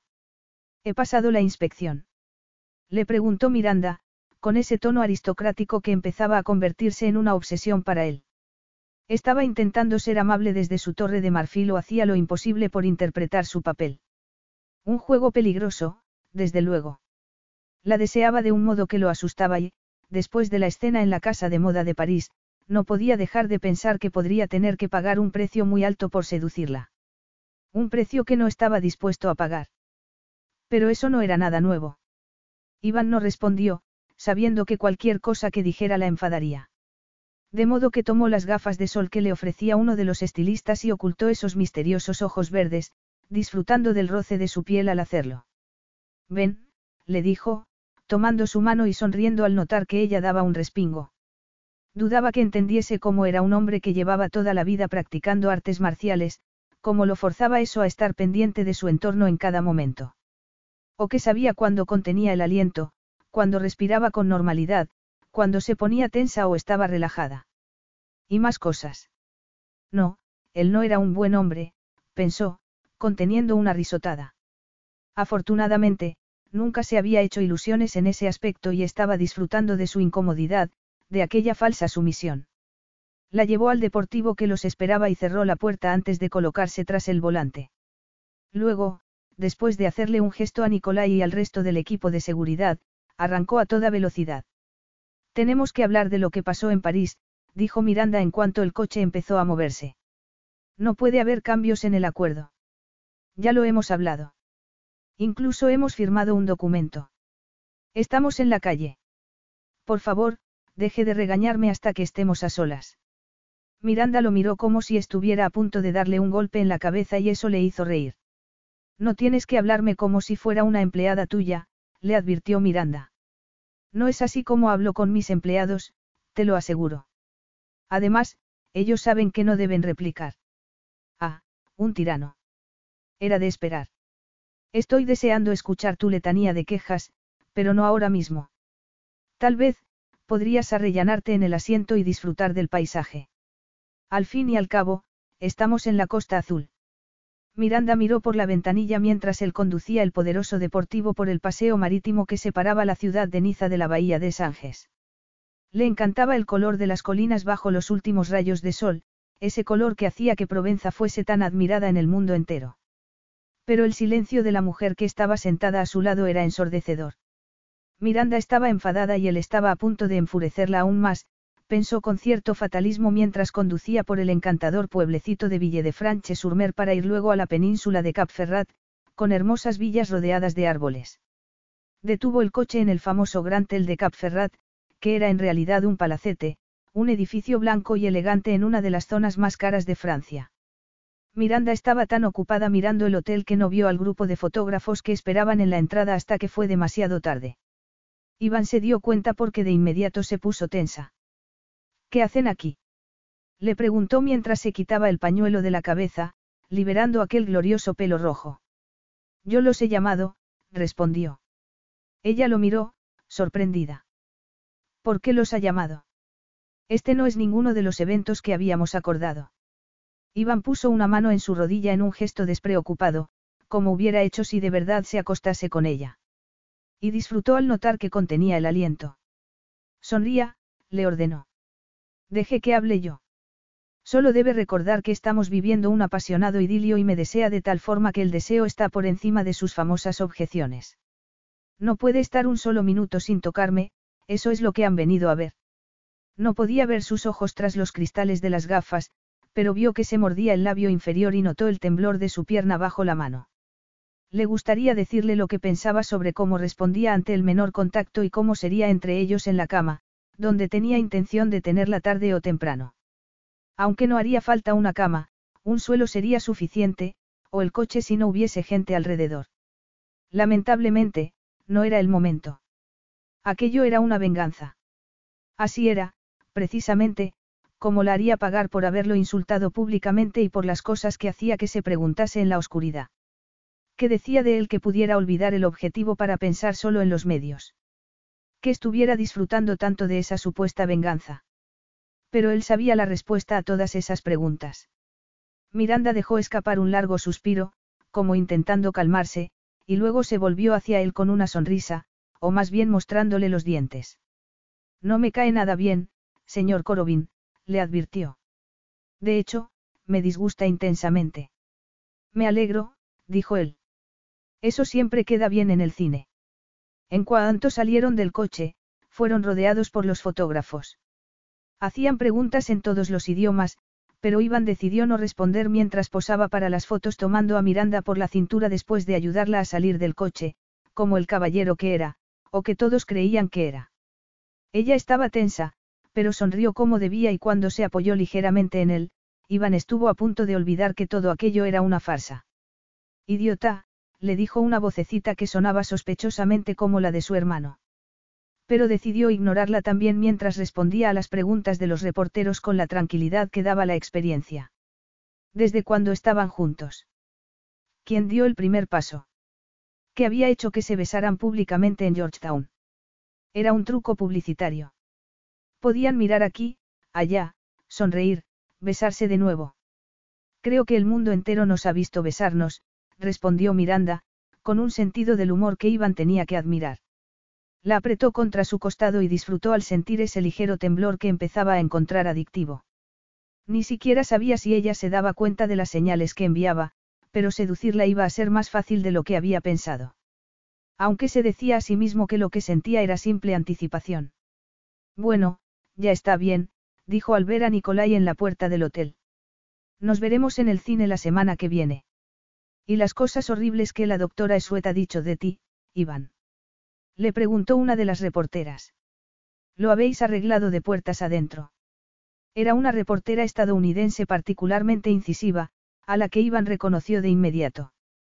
Sonriendo, se quitó las gafas de sol y miró a Miranda hasta que ella se puso colorada, seguramente sin saber que lo que pasaba entre ellos era algo puramente sexual, carnal. Luego, volvió a mirar hacia las cámaras. Sabía lo que estaba haciendo porque lo hacía todo el tiempo. Era el mejor Jonas Dark, enigmático, peligroso e imposiblemente sexy. Iván le ofreció su famosa sonrisa, el arma más letal de su arsenal particular. Eso solo era un juego erótico, respondió. Miranda apenas se fijó en el elegante vestíbulo del gran hotel, decorado en blanco con algún toque azul, del mismo tono que el mar que se veía por las ventanas. Lo único que veía era la sonrisa de Iván, tan sexy y tan peligrosa. Apenas se fijó en el precioso jardín o en el brillo del mar, como si todo el Mediterráneo hubiera sido colocado allí para los clientes del hotel. Solo escuchaba esas palabras en labios de Iván una y otra vez, solo era un juego erótico. Pero no dijo nada y siguió sonriendo mientras los llevaban a una villa privada que solo una estrella de la magnitud de Iván Korobin podía conseguir. Y entonces, por fin, se quedaron solos en una de las habitaciones de la villa. Una habitación llena de flores, decorada en tonos blancos y amarillos, con sofisticados cremas y algún toque de lavanda. Allí no había cámaras. Ni reporteros ni nadie mirando ni haciendo preguntas. Nadie decía una palabra. Por fin. Iván cerró la puerta cuando se marchó el último empleado, que prácticamente había hecho granjetes para servir a su importante cliente, y Miranda esperó hasta que la puerta estuvo cerrada antes de hablar. Juego erótico. Repitió, con un nudo en la garganta. No le suena el término, doctora Esuet. Quiere que se lo demuestre. Antes preferiría. Cuidado, le advirtió él. Estaba riéndose de ella. Aquel asunto le parecía divertido. Pero por supuesto que le parecía divertido, estaba pasándolo en grande. ¿Qué quiere decir con eso? Es fácil acalorarse en un momento de enfado, pero suele lamentarse más tarde. ¿Por qué iba a lamentarlo? Lo lamentará cuando se demuestre que es una mentirosa. Miranda tembló de nuevo, pero en aquella ocasión no temía romperse. Lo que le preocupaba era acabar tirándole un jarrón a la cabeza, algo que sería absurdo y contraproducente, pero el deseo estaba allí y tuvo que apretar los puños para no tomar el grueso jarrón lleno de orquídeas que había a su lado. Soy un trofeo para usted. Eso significaría que estar con usted es una recompensa, replicó él. No había ninguna razón para que ese comentario le doliera, pensó Miranda. Y no la había, sencillamente el día estaba siendo demasiado largo y no había dormido lo suficiente. Yo merezco un premio por estar con usted, replicó. No soy una actriz y, sin embargo, tengo que desfilar con ropa que no es mía, con toneladas de maquillaje en la cara, fingiendo que todo es muy sexy y emocionante mientras usted se carga mi carrera con esa absurda frase. Le ha molestado doctora Esuet. Le duele que alguien se cargue su trabajo tan alegremente. Iván había dado un paso adelante, pero Miranda no dio un paso atrás, a pesar de la campanita de alarma que sonaba en su cerebro y del deseo de salir corriendo mientras pudiera. Cuando estuvo a su lado, tuvo que levantar la cabeza para mirarlo, a pesar de las altas sandalias. De modo que esto es una venganza para ti, le espetó, fingiendo que no la acobardaba, que su corazón no latía frenéticamente, fingiendo que solo era miedo cuando sabía que era algo más. Llámalo como quieras. Era una venganza la primera vez que me llamaste Neandertal. Cuando decidiste calificarme con los epítetos más insultantes. Cuando inventabas todo tipo de cosas para que el público me viese como un animal. Entonces, lo admites, dijo Miranda. Esto no es más que una elaborada y mezquina venganza. ¿Por qué lo había elegido a él precisamente para hacer su disertación años atrás cuando había tantos brutos en el mundo? Cualquiera de ellos hubiera servido para demostrar lo que pensaba. ¿Por qué había elegido precisamente a Iván Korobin? Pero ella sabía por qué. Una tarde, había visto una fotografía suya en una revista. Allí estaba, aterrador y medio desnudo, con esos músculos de hierro. Había sentido algo al ver esa masculinidad abrumadora, y se odiaba a sí misma por ello. He herido tus sentimientos al sugerir que una de tus novias te dejó porque no podía soportar tanta testosterona. ¿Tienes algo contra la testosterona? Le preguntó Iván, con un brillo extraño en los ojos. Deberías probarla. Ella puso los ojos en blanco, como si no le afectase, como si no estuviera impresionada. Qué deprimentemente previsible, replicó. ¿Existe algún hombre que no crea que su virilidad mágica puede curar a una mujer que lo detesta? Sería divertido si no fuera tan triste. Ya está bien de tus generalizaciones y tus teorías sobre mí, le espetó él, aunque no parecía enfadado. Al contrario, sus ojos brillaban más que antes. Hablemos de ti y de lo obsesionada que estás conmigo. Yo no estoy obsesionada. Estás obsesionada con esto, Iván abrió los brazos, mostrando sus bíceps. Debería parecerle ridículo, pero casi podía sentir el calor de aquel torso duro y ancho y, de repente, sintió el deseo de apoyarse en él. Sencillamente apoyar la cabeza, o tumbarse en la cama en la que acababa de fijarse y rezar para que Iván fuese con ella. Para tenerlo sobre ella, dentro de ella. ¿Qué le estaba pasando? Ella no sabía que deseara esas cosas. Nunca las había deseado antes. Era como si la hubiera hechizado, convirtiéndola en otra persona. No le deseo, le espetó, con cierto tono de desesperación. Quiero lo que acordamos y nada más. Desde luego, no estoy interesada en, eso. Muy bien, siga engañándose a sí misma. Es usted increíblemente arrogante. He pretendido alguna vez ser de otra forma. La interrumpió él, con voz serena, oscura. Dice haberme estudiado, dice conocerme bien. ¿Qué pensaba que iba a ocurrir? Pensé que hablaba en serio, lo acusó ella. Pero estoy harta de sus juegos adolescentes, de sus absurdas demandas y de que no deje de intentar. No terminó la frase, pero era demasiado tarde. Los ojos oscuros brillaban como nunca. ¿Por qué no lo dices, Miranda? Le preguntó Iván, llamándola por su nombre por primera vez. Puede que consigas lo que quieres. La había llamado antes por su nombre. De esa manera, con ese acento ruso tan seductor. No, estaba segura de que era la primera vez. Pero estaba cansada de traicionarse a sí misma y de que aquel hombre la convirtiese en alguien que no era, en alguien a quien ni siquiera podía reconocer. Otro intento de intimidarme. No tengo que intentar hacer nada, replicó él, con una seguridad que la asustó. Solo tengo que entrar en una habitación y empiezas a temblar. Solo tengo que rozarte y te deshaces. De asco. Tú y yo sabemos que no es así, la contradijo Iván, con total arrogancia. Pero puedes negarlo si quieres. Da igual, no es cierto. Miranda tembló de nuevo, furiosa consigo misma, sabiendo que él creía saber lo que significaba. Lo que significaba, le dijo una parte de ella que se negaba a reconocer. Hicimos un trato, le recordó. Alfombras rojas, lugares públicos. Nadie dijo nada de llamar a los fotógrafos para hacer ridículas insinuaciones. Iván sonrió entonces, pero era una sonrisa diferente y Miranda se dijo a sí misma que no quería ver esa sonrisa. Aunque no era cierto. Él levantó una mano como si fuera a tocar su cara, pero la dejó caer sin hacerlo y Miranda se dijo a sí misma que no le importaba. No le importaba, no podía importarle. ¿Creías que iba a ponértelo fácil? Le preguntó. Si quieres ese libro, vas a tener que esforzarte para conseguirlo. Y, seguramente, no te gustará. No me gusta, desde luego, replicó ella. Entonces, será mejor que te prepares. Mañana nos vamos a Canes. Estaba muy cerca, con la cabeza inclinada hacia un lado, como si estuviera besándola. Su boca estaba tan cerca, perversa y deliciosa, y Miranda no encontraba razones para no acercarse más. Pero eso era una locura. ¿Por qué estaba torturándose a sí misma? Voy a tocarte, le prometió él, en voz baja. Y tú me tocarás a mí.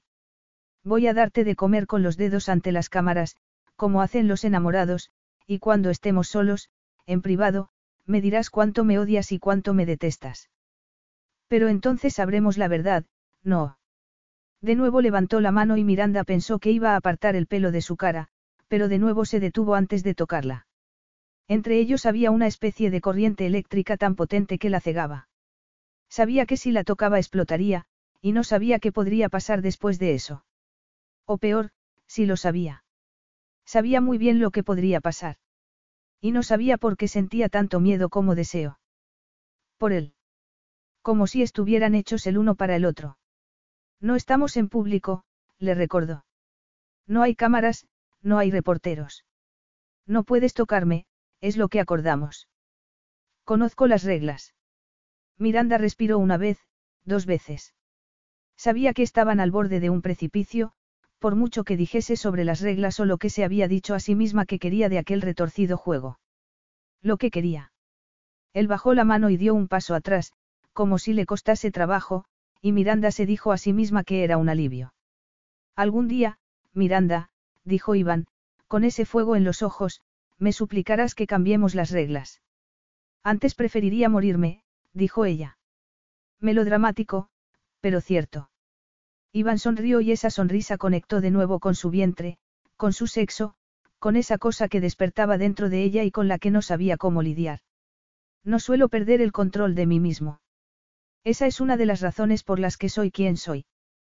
Tú puedes decir lo mismo. Eso era lo que más la asustaba, pensó Miranda. Hasta aquel día, hasta aquel hombre, había pensado que así era. De hecho, se enorgullecía de ejercer un férreo control sobre su vida. Hasta aquel momento. Capítulo 6. A la mañana siguiente, Iván salió a correr. Y lo hizo con todas sus fuerzas. Nicolai corría a su lado, sin decir nada, hasta que por fin se detuvo frente a una playa de rocas. Era la clase de sitio con el que había soñado cuando era niño y debería apreciarlo. Y, sin embargo, en lo único que podía pensar era en una mujer estirada cuya orquestada caída debería ser un juego de niños para él. Necesitaba tocarla, tomarla, hacerla suya.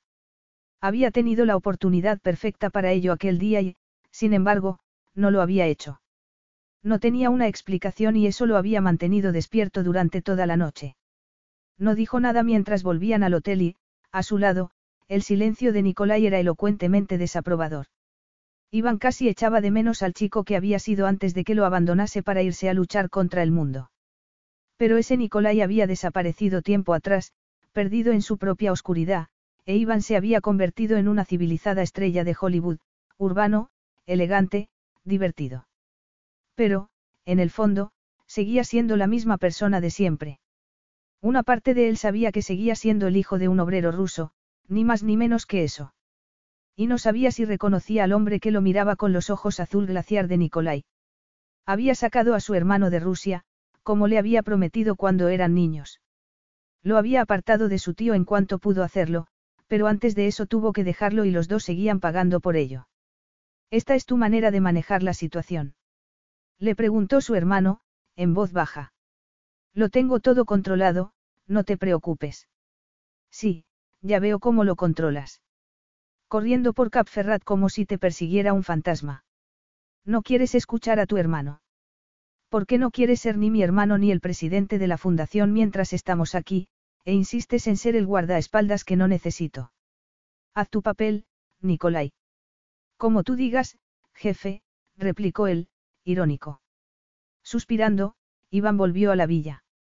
Sabía por qué estaba haciendo el papel de guardaespaldas desde la noche en la que el beso apareció en todos los medios de comunicación cuando debería portarse como el vicepresidente de la Fundación Corobin. Su hermano estaba preocupado por él. Como si no pudiera seducir y descartar a una mujer, pensó, irritado. Una mujer que lo deseaba, por muchas mentiras que se contase a sí misma. Pero quería pensar en otras cosas. Quería darse una ducha, cambiarse de ropa y luego pasar una velada romántica con su falsa novia bajo el sol francés, rodeados de cámaras. Porque eso podía controlarlo y necesitaba sentir que controlaba algo. Había llegado a un acuerdo con Miranda Sweet y eso significaba que podía tocarla como si fuera suya, como si hubiera ganado. Era su juego y ella no tenía por qué saber lo cerca que había estado de perder la cabeza en dos ocasiones. Lo cerca que había estado de olvidar por qué estaban haciendo aquello. Lo único que tenía que hacer era obedecer. La pesadilla apareció de nuevo esa noche. Siempre era igual, risas en una tarde de verano, la brisa entrando por las ventanillas de un coche pequeño, el canto de las cigarras, el ambiente húmedo y caluroso. Y un beso perfecto y dulce que no terminaba nunca y hacía que su corazón latiese apresurado mientras recorría el camino que llevaba hacia la casa de ladrillo. Y, entonces, todo se convertía en una pesadilla de palabras terribles, insultos, dolor y gritos. Sus gritos, que no escuchaba nadie. Miranda despertó sobresaltada y culpó a Iván Korobin por abrir la caja de los truenos, pero no había nada que hacer a las cuatro de la madrugada más que seguir en la cómoda cama con sábanas de algodón egipcio y almohadas de plumas, suaves como nubes, y esperar que las terribles imágenes desaparecieran, que saliera el sol y la salvase de su pasado. Por la mañana, Miranda se sentó en el balcón de la suite, con un montón de revistas a su lado, el sol de Cap Ferrat bañándolo todo en oro y aclarando sus ideas. Había estado a punto de perder los nervios el día anterior. Tanto roce en París, delante de los reporteros, despertaba sentimientos desconocidos para los que no estaba preparada. Y la pesadilla había sido peor de lo normal. Aunque ya debería conocer a su viejo enemigo. Y a su nuevo enemigo. En la portada de una de las revistas, había unas fotografías de ella con Iván saliendo del deportivo. Si no supiera que todo era una mentira, ella misma creería que entre ellos había un romance, que estaba enamorada de aquel hombre. Historia de amor en Francia, decía uno de los titulares. Iván Korobin era un príncipe, adorado por millones de fans, y eso la convertía a ella en Cenicienta. No le gustaba nada la comparación, especialmente porque era falsa. Miranda se envolvió en un chal de cachemira de color caramelo, pensativa. Iván podía ser un hombre arrogante e insoportable, pero sabía elegir prendas femeninas, pensó. El pantalón vaquero corto y la camiseta que llevaba le parecían pobres en comparación con el chal de suave cachemira. Era como una caricia y eso la hizo pensar en Iván y en sus dedos, en sus labios. En lo que podría hacer con esas fuertes y maltratadas manos de luchador. Por favor, intenta no fruncir el ceño, la voz de Iván a su espalda hizo que Miranda diese un respingo. La gente va a pensar que no soy capaz de satisfacerte. Y, si es así, todo esto no servirá de nada. Miranda no levantó la mirada. No reaccionó. Siguió pasando las páginas de la revista como si no lo hubiera oído, felicitándose a sí misma por mantener la calma. No iba a ponerse colorada, no iba a discutir con él aquel día. De hecho, no iba a dejar que le afectase en absoluto. Buenos días, dijo por fin, tomando un sorbo de café. ¿Te consideras particularmente narcisista o es el resultado natural de tu trabajo? Miranda sonrió al oírlo suspirar. No creo ser más narcisista que cualquier otro hombre. Esa certeza tuya de que todo el mundo está fascinado por lo que hagas o dejes de hacer en la cama, no puede ser sana. Miranda se volvió para mirarlo. Un error. Iván estaba apoyado en la puerta del balcón. Tenía el pelo mojado y una toalla en la cintura. Estaba medio desnudo. Allí mismo. Y ese tatuaje suyo era como una advertencia. Era una serpiente enorme, elegante y mortal que bajaba por su torso y su espalda, envolviéndolo como si fuera un tótem. Y tenía otro, escrito en caracteres cirílicos sobre el corazón. Parecía algo así como, MNP. Miranda se quedó sin aliento. Su pulso latía frenético, tanto que podía sentirlo en los ojos, en los dientes y más abajo. Pero él se limitó a ofrecerle una de esas sonrisas por las que le pagaban millones de dólares. Que fuese falsa no le restaba potencia como a ella le gustaría, pensó, con cierta desesperación. Luego dio un paso adelante y alargó una mano para tocar su pelo. Era la caricia de un amante y sintió el extraño deseo de apoyar la cara en su mano, pero entonces recordó dónde estaban. ¿Y quién era ella? ¿Qué estás haciendo? Apenas podía encontrar su voz. Sentía como si el roce de sus dedos la quemase. Los paparazzi suelen apostar botes en el mar, frente al hotel. Fingen ser pescadores o turistas y se dedican a hacer fotografías con teleobjetivo. Puedes insultarme, pero hazlo con una sonrisa en los labios, por favor. Su voz era un insinuante murmullo y Miranda no era capaz de mirar aquel cuerpo masculino semidesnudo, esos músculos brillantes, los fascinantes tatuajes de aquel hombre de acero. Muy bien. Iván se sentó a su lado, estirando las piernas, y Miranda tuvo que hacer un esfuerzo para no levantarse. No quería que lo viera como una capitulación, una rendición. Y, con él a su lado, no tenía más remedio que mirarlo. Pero era como mirar una luz cegadora. Imagino que haces esto deliberadamente, dijo por fin. Se sentía impaciente consigo misma y con aquella absurda reacción que no parecía capaz de controlar. ¿Por qué era la debilidad su primera respuesta cuando la retaban? Se había quedado helada en Georgetown, cuando la besó. Se había quedado inmóvil esperando que alguien la rescatase y eso la asustaba. ¿Por qué no podía ser fuerte cuando era importante serlo? ¿Qué estoy haciendo? murmuró Iván, tomando una revista. Casi me da miedo preguntar. Eso, respondió Miranda, señalando su torso. ¿Te molesta mi cuerpo? Es una guerra psicológica e imagino que ese es tu objetivo. Estamos en guerra, Miranda. Yo tenía la impresión de que tú lo veías todo como una guerra, respondió ella. Pero si lo es, eso significa que soy el enemigo y tú puedes tratarme como quieras, no. Los ojos oscuros se clavaron en ella entonces y Miranda, nerviosa, giró la cabeza para mirar el mar en la distancia, notando la suave brisa, el verde de los árboles, el olor de las flores y la hierba recién cortada, el sol cayendo sobre el balcón, bañándolos con su luz dorada. ¿Es una queja? Le preguntó él. No eres mi prisionera, si eso es lo que te preocupa. Y estas fotos dejan bien claro que todo está dando el resultado que esperábamos. No he dicho que sea tu prisionera. Iván se encogió de hombros. Si fueras mi enemiga lo sabrías, Miranda. Podría destrozarte la vida. Mi vida ya está destrozada por tu culpa, replicó ella. He aceptado este acuerdo por razones profesionales, pero tú aún no has cumplido con tu parte del trato, Miranda señaló una revista. Ahí están las fotografías que tú deseabas, pero aún no me has contado nada sobre ti. Podía ver la tormenta naciendo bajo esos ojos imposiblemente oscuros, aunque su expresión seguía siendo aparentemente serena. Sin duda quería que lo fotografiasen como si estuviera mirándola con arrobo. Si quieres saber algo, pregúntalo, dijo por fin. Si estás esperando que yo te cuente algo voluntariamente, vas a tener que esperar demasiado. ¿Por qué has decidido dejar Hollywood y dedicarte al mundo de la filantropía? Le preguntó Miranda. Hay otras maneras de luchar, respondió. Tal vez, mejores maneras. ¿Por qué empezaste a luchar? Él se movió en la silla, claramente incómodo. Incluso le pareció ver un brillo de tristeza en sus ojos. Se me daba bien. Miranda dejó escapar un profundo suspiro. Esa no es una respuesta. Es la respuesta correcta a esa pregunta en particular, dijo Iván, con tono implacable. Pero Miranda empezaba a preguntarse qué había tras esa mirada. Era tristeza lo que veía en el fondo de sus ojos o algo completamente diferente. Algo peor. Tampoco esa es una respuesta.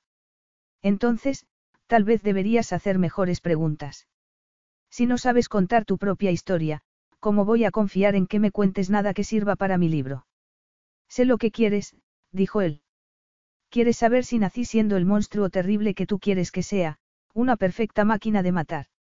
O, tal vez, si hago lo que hago por desesperación, si uso los puños para escapar de algo terrible. Ya sé lo que piensa de mí, doctora Esuet, no tengo la menor duda de que espera una historia que haga juego con el personaje que se ha inventado. Pero solo una de esas cosas ocurrió en realidad. ¿Es así como cumples tus promesas, Iván? Le preguntó Miranda, como si no sintiera una terrible curiosidad. Yo estoy haciendo todo lo que puedo para cumplir mi parte del trato y tú ni siquiera eres capaz de responder a una sencilla pregunta. Sí, claro. Esto es un sacrificio para ti, siempre se me olvida. No le gustó cómo dijo eso. No le gustó nada. Cuando había empezado a importarle. ¿Y qué podía significar? Temía que no le gustara la respuesta a ninguna de esas preguntas, de modo que decidió olvidarlo. Pero no podía fingir que no la había sorprendido. Sorprendido, mareado, desconcertado. Y estaba harta de sentirse así. Quería creer que era el jet el efecto de las pesadillas. Se decía a sí misma que era por eso. Por supuesto que es un sacrificio. No me gusta que me toquen. Miranda no podía creer que hubiera dicho eso en voz alta. Si pudiese retirar las palabras, lo haría. Iván la miró entonces con cara de sorpresa. No te gusta que te toquen los hombres brutos y maleducados como yo. Imagino que es un tremendo sacrificio para ti. Tanto que estás dispuesta a lanzarte desde el balcón para acabar con tal sufrimiento. No quería decir eso, replicó Miranda, molesta. Quería decir en general, no solo tú. No podía estar diciendo esas cosas. Era imposible. Él sabía que era imposible. La había tocado en París, la había besado en Georgetown. Había visto cómo Miranda se debatía, pero luego se apoyaba en él. Había notado su exquisita respuesta, los temblores de su cuerpo, y sabía que eran reales. ¿Qué estás diciendo? Miranda apartó la mirada y apretó los labios, como intentando calmarse. Lo que acabo de decir, murmuró, encogiéndose de hombros, un gesto defensivo que la traicionaba y que Iván encontraba fascinante. Yo creo que el cerebro está por encima de las necesidades del cuerpo. Ah, sí. Yo he llegado donde estoy gracias a ello, Miranda lo miró como si esperase que la contradijera, pero Iván se limitaba a mirarla en silencio. Siempre me he concentrado en los estudios, en el trabajo. El sexo es algo que, el rubor de sus mejillas se intensificó, nunca ha tenido importancia en mi vida. Entonces, eres frígida. Iván sabía que no existía tal cosa, pero lo sabría ella. Era posible que no lo supiera. ¿O era aquel un juego retorcido con el que pretendía reírse de él? No, claro que no, respondió ella, como ofendida por tal afirmación. Eres virgen. Iván no pudo evitar la pregunta ni la sonrisa que siguió, como si fuera el neandertal que ella lo acusaba de ser. No debería importarle, no debería preguntarse siquiera cómo sería ser el primer hombre para Miranda Esuet. Casta y virgen.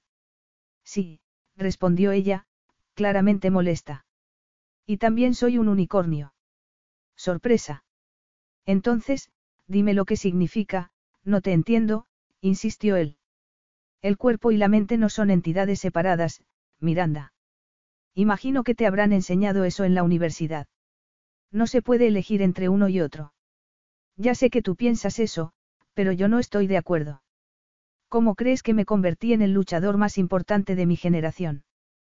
Porque eso es lo que soy. ¿Cómo imaginas que me obligo a mí mismo a entrenar todos los días cuando me duele todo y solo hay más de lo mismo frente a mí, día tras día? Masoquismo. Iván soltó una carcajada. No, el entrenamiento no lo había convertido en masoquista. Mi mente, respondió. Sí, doctora Esuet, también yo tengo una. Si tú lo dices. Bueno, háblame de esos amantes tuyos, dijo Iván entonces, arrellanándose en la silla. Esos cuyas caricias eran tan poco importantes para ti. Algunos hombres se sienten motivados por el intelecto, empezó a decir Miranda, insinuando que él no estaba entre ellos. Y saben que hay cosas más importantes que el sexo. Iván enarcó una ceja. Ya. No he dicho que no haya tenido relaciones sexuales, se apresuró a explicar ella. Solo que no es lo más importante en una relación. Pero eso no te satisface. Miranda suspiró. Crees que puedes satisfacer a cualquier mujer que se cruce en tu camino, ¿verdad? Vaya, qué sorpresa. Iván descubrió, sorprendido, que lo estaba pasando bien. Mi mujer es, por definición, una mujer satisfecha. Ella no parecía impresionada. Creo que deberías tomar en consideración la posibilidad de que todas finjan para preservar tu enorme ego. ¿Quieres que te lo demuestre? La retó Iván. Y quería hacerlo, más de lo que sería aconsejable. Su pelo rojo brillaba como el fuego bajo el sol. La deseaba. A pesar de su intelecto, a pesar de la razón, a pesar de todo aquello que ella creía que le faltaba. Tal vez estaba en lo cierto, tal vez con ella se convertía en el animal que la doctora Esuet creía que era. ¿Por qué ibas a hacerlo? Yo no soy tu mujer. Pero yo podría hacer que tuvieras un orgasmo, dijo Iván entonces y no solo para verla saltar de la silla, aunque debía admitir que resultaba divertido. Y lo haré. Es inevitable. Otra vez hablando de sexo, Miranda suspiró, como la seria profesora que era, como si no se hubiera puesto colorada. Como si no respirase con dificultad. Como si no supiera que él se daba cuenta de todo eso. Es que debemos hablar de sexo, dijo Iván. Eso es lo que el mundo entero quiere ver y eso es lo que tenemos que darles. Todo es un juego, replicó ella, con los labios temblorosos. No es real. Olvidas la química que hay entre nosotros. ¿De verdad crees que podríamos engañar a alguien si no hubiera química entre nosotros? Por supuesto que sí, respondió ella, como si estuviera intentando convencerse a sí misma. Casi con desesperación. Al fin y al cabo, tú eres actor. Sí, Miranda, pero tú no lo eres. Capítulo 7. Un día daba paso a otro, con el precioso mar azul ante ellos, el cielo de color cerúleo sobre sus cabezas, la belleza del paisaje que los rodeaba. Y luego estaba Iván, en medio de todo ello, oscuro, atractivo y poderoso, haciendo su papel demasiado bien. Cuando salían del hotel, las cámaras lo seguían a todas partes grabando cada uno de sus movimientos, como él le había dicho que ocurriría. De modo que Miranda no tenía más remedio que hacer el papel de amante enamorada viviendo un tórrido romance. Significara lo que significara eso. Y la verdad era que no lo sabía. ¿Cómo iba a saber ella lo que era un tórrido romance? Pero estaba aprendiendo rápidamente. Al menos, los gestos que debían acompañarlo. Siento mucho que no te guste tocarme, le había dicho Iván el primer día, después de esa incómoda conversación en el balcón de la suite. Pero me temo que no hay otro remedio. Ya sé que no hay remedio, replicó ella, irracionalmente furiosa, tal vez por su tono burlón o porque odiaba que supiera algo sobre ella, especialmente algo tan personal, cuando supuestamente estaba allí para descubrir todos sus secretos. O porque Iván Korobin pensaba que podía hacerla suspirar por él. Además, no me he quejado, siguió. Has sido tú quien ha empezado a hablar de sexo, sin duda para hacerme olvidar que te niegas a responder a mis preguntas. Sí, claro, asintió él, riendo. Y también porque me gusta el sexo. Una pena que a ti no te guste. Podría ser divertido. Divertido, no es la palabra que yo usaría para describir el sexo contigo, replicó Miranda. Y entonces, de repente, Iván tomó su cara entre las manos para obligarla a mirarlo. Controlándola. Emocionándola. Deja de hablar de sexo con este hombre, se ordenó a sí misma. Tampoco es la palabra que yo usaría, pero es la única que no va a asustarte. No estoy asustada, protestó Miranda. Pero sentía el calor de los ardientes ojos negros sobre su boca como si hubiera puesto un dedo sobre sus labios. No, claro, dijo él, burlón. No estás asustada en absoluto. Durante esos días, Iván la tocaba a todas horas. Seguramente porque sabía que le molestaba, pero el brillo de sus ojos negros le hizo pensar que le gustaba tocarla y no solo para sacarla de quicio.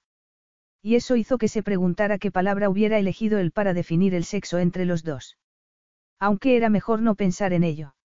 Los días se convirtieron en un laberinto de manos en su cintura, en su cadera, en su espalda. Siempre estaba tocándola, posesivo y exigente a la vez, como si no fueran amantes de mentira, como si él controlase la relación. Esa idea la hizo temblar. Ahí estaba ese fuego, siempre brillando en sus ojos oscuros, sus cálidas y fuertes manos ayudándola a subir o bajar del coche o llevándola por las tiendas de la calle Meinadier, en Cannes, para comprar ropa y tomar aperitivos en las terrazas. El primer día, Iván le ofreció un trozo de queso. Abre la boca, le ordenó, con tono acerado. Finge que es una comunión, si quieres. Sin duda, tienes muchos pecados que confesar. No soy una niña y no estoy inválida, replicó Miranda, con una falsa sonrisa para los reporteros. No creo que a nadie le guste ver que me tratas como si fuera.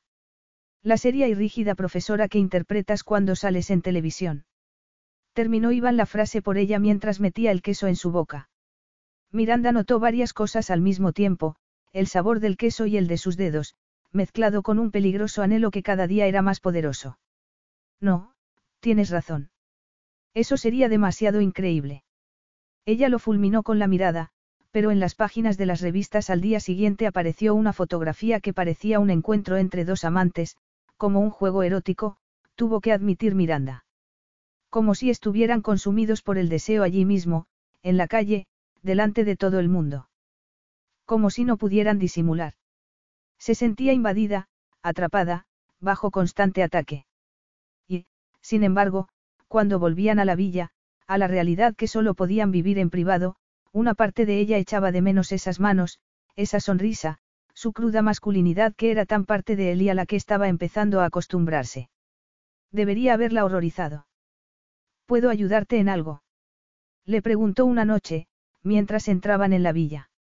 Habían pasado el día en uno de los pueblecitos de las colinas, paseando por sus calles estrechas, las paredes de piedra repitiendo el eco de sus pasos mientras el corazón de Miranda latía acelerado bajo sus costillas. Y todo porque Iván apretaba su mano. ¿Qué? Entonces se dio cuenta de que se había quedado mirándolo como una tonta. El vestíbulo le parecía un lugar enorme y desierto porque se había acostumbrado a estar pegada a él, a su aroma, a su calor. ¿Qué le estaba pasando? ¿Te ocurre algo, Miranda? Si quieres algo, solo tienes que pedirlo. No, susurró ella, con la garganta seca. No quiero nada. Iván la observó en silencio durante unos segundos. Si tú lo dices, murmuró después, cuando casi era demasiado tarde, cuando Miranda casi se había rendido ante el incendio en su vientre, que parecía crecer en intensidad cada vez que estaban juntos. Lo digo porque es verdad, mintió antes de dirigirse a su habitación, sin volver la vista atrás porque no confiaba en sí misma. No confiaba en sí misma en absoluto. Prefería las inevitables pesadillas a todo aquello en lo que Iván Corobín le hacía pensar. A la mañana siguiente, fueron de la mano por el paseo marítimo de la Croisette, un sitio lleno de fabulosas boutiques, hoteles de cinco estrellas y, en aquella época del año, ricos y famosos de todas partes del mundo que tomaban copas en el Carlton rodeados de estrellas de cine, cada grupo más impresionante que el anterior. Por la noche, cenaron a la luz de las velas en el famoso restaurante La Palmedor, frente a la bahía de Canes, en el famoso Hotel Martínez. Iván le daba pedacitos de creme con los dedos, algo tan decadente, tan intenso, que Miranda pensó que iba a desmayarse de placer. Tal vez era como la miraba, con esa famosa sonrisa suya. Tal vez era el recuerdo de esa masculina promesa. Tal vez era demasiado bueno en su trabajo. Iván la apretó contra su costado frente al mar, mientras miraban los yates con aspecto de estar pasándolo en grande cuando, en realidad, acababan de tener una discusión sobre dónde había puesto las manos. Iván besó su frente y luego enredó los dedos con los suyos mientras paseaban, mirándola como si estuviese loco por ella. Así es como se miran los enamorados, le dijo cuando ella puso los ojos en blanco. En las películas, replicó Miranda. El amor real no tiene nada que ver con esas tonterías. Pero, claro, tú solo sales con mujeres por la publicidad, no. Tal vez eso sea el amor para ti. No lo sé, respondió él. No lo sabía. Todo pareció quedarse inmóvil cuando los dos reconocieron que había compartido algo con ella. Por voluntad propia. No lo sabes. No, no lo sé, asintió él. No había muchos lujos cuando yo era pequeño y aprendimos a vivir sin ellos. Tal vez el amor es uno de esos lujos para mí. Miranda se quedó demasiado sorprendida por esa información como para protestar cuando dejó claro que el tema estaba cerrado sacando el móvil del bolsillo para llamar al chofer. Acudieron a fiestas en lujosos yates anclados en el puerto o en fabulosos hoteles llenos de gente famosa y guapa donde todo el mundo conocía a Iván. Y él no parecía tener el menor problema para hacer el papel de enamorado. La actriz más famosa de Hollywood a la derecha, el nuevo sex symbol francés a la izquierda y, sin embargo, solo la miraba a ella, a una persona que era famosa por despreciarlo. Y lo hacía tan bien que Miranda estaba a punto de creerlo. A punto, pero no del todo. Eso sería una estupidez, lo más absurdo que hubiera hecho en su vida. Esa noche, en el opulento yate de un director de cine italiano lleno de celebridades y prensa de todo el mundo, Iván la tomó por la cintura en la pista de baile. Miranda se recordó a sí misma que aquello no era un cuento de hadas, que no estaba locamente enamorado de ella, que solo tenía que parecerlo. No era particularmente encantador, a pesar de su sonrisa, y ella no estaba bajo ningún encantamiento, de modo que no había razón para sentir que era un momento mágico. No lo era. No lo era, se recordó a sí misma una vez más. Solo era un baile, una interpretación para las cámaras. No era real. Y, sin embargo, las manos de Iván parecían dejar una marca en su piel. Llevaba una chaqueta de color claro sobre una camisa blanca, como si se hubiera vestido a toda prisa con la despreocupación de la estrella de cine que era, atractivo, irresistible, haciendo que todo el mundo lo buscase con la mirada, destacando entre aquella gente guapa y famosa. Con cada paso, cada movimiento, la apretaba más y más contra él, hasta que eso era lo único en lo que podía pensar, lo que podía desear. ¿Estás preparada para mañana? Le preguntó Iván entonces. Tan desconcertada estaba que tardó un momento en entender. ¿Cómo? Ah, la alfombra roja, murmuró, esperando que no hubiera notado su vacilación. Esperando que no se diera cuenta de que estaba distraída pensando en él. Aunque así fuera. ¿Estás lista? repitió él. Todo aquello era demasiado. La gente, la música, iban. Como sujetaba su espalda, haciendo que sus cuerpos entrasen en contacto. Todo aquello era demasiado y no podía pensar con claridad. Me da igual la alfombra roja. ¿Es a ti a quién importa? Lo que a mí me interesa es saber algo sobre ti y, a pesar del acuerdo al que llegamos, sigues sin contarme nada. Mis padres murieron en el incendio de la fábrica en la que trabajaban cuando yo tenía siete años y Nicolai cinco, dijo Iván entonces abruptamente. A partir de entonces fuimos a vivir con nuestro tío, a quien solo le gustaba el vodka y el boxeo. Nicolai empezó a beber poco después y yo me dediqué a pelear, añadió, mirándola directamente a los ojos, como esperando su reacción. Y aprendí a odiar a mi tío con toda mi alma. Nos pegaba cuando volvía a casa borracho y me entrené sin descanso para enfrentarme con él. Miranda tenía miedo de moverse, de respirar. Iván parecía más frío y aterrador que nunca y, sin embargo, Miranda sentía pena por él. Pero como ella, su enemiga, podría darle consuelo. Por eso empecé a pelear, siguió, unos segundos después. Ya estás contenta, Miranda. Eso me hace diferente a tus ojos. Me convierte en algo que no sea un neandertal. Te hace humano, respondió ella. Exactamente lo que tú no quieres que sea, replicó Iván. Miranda tardó un momento en entender lo que quería decir, pero al final lo hizo, Iván sabía cuánto deseaba mantener una opinión negativa de él y estaba en lo cierto. Pero no sabía por qué. El equipo de estilistas descendió sobre ella al día siguiente, como una plaga de langosta, mientras la pesadilla de la noche anterior seguía fresca en su cabeza. No pueden tardar todo el día en arreglarme para pasear durante minuto ante las cámaras, protestó cuando Iván anunció durante el desayuno que los preparativos empezarían unos minutos más tarde. Lo dices por tu experiencia en apariciones en la alfombra roja. Se burló él. Ah, claro, tú eres el experto, replicó Miranda, irónica. Como siempre. Luego, se encerró en su habitación para alejarse de su incisiva mirada, con un grupo de cinco personas que se movía a su alrededor, arreglándole el pelo, perfilándole las cejas, pintando sus uñas. Habría sido muy aburrido si no pensara en Iván. Yo podría hacer que tuvieras un orgasmo. La tocaba a todas horas. La apretaba contra su torso, bailaba con ella y la hacía desear cosas que no había deseado nunca. Y, a pesar de su experiencia, a pesar de todo lo que sabía sobre ella misma, casi creía que podría hacerlo. Era como una especie de revolución. No debería hablar de sexo con él en absoluto. ¿Por qué invitar al lobo a entrar en su casa? Hablar de sexo significaba que se quedaría allí, agazapado, nublándolo todo y haciendo que las pesadillas fuesen más vívidas, más aterradoras. La clase de sexo de la que sospechaba que hablaba Iván nunca había sido algo importante para ella. Era muy joven cuando se escapó de la casa de sus padres para buscar refugio en la Universidad de Yale y no mantuvo relaciones con ninguno de sus compañeros. Los años del doctorado en Columbia habían sido diferentes. Por fin había tenido lo que ella consideraba una relación estupenda con dos hombres a los que había conocido en la facultad, una durante diez meses, la otra durante más de un año. Los conocía bien a los dos antes de empezar la relación y se sentía cómoda con ellos antes de que hubiese besos y caricias.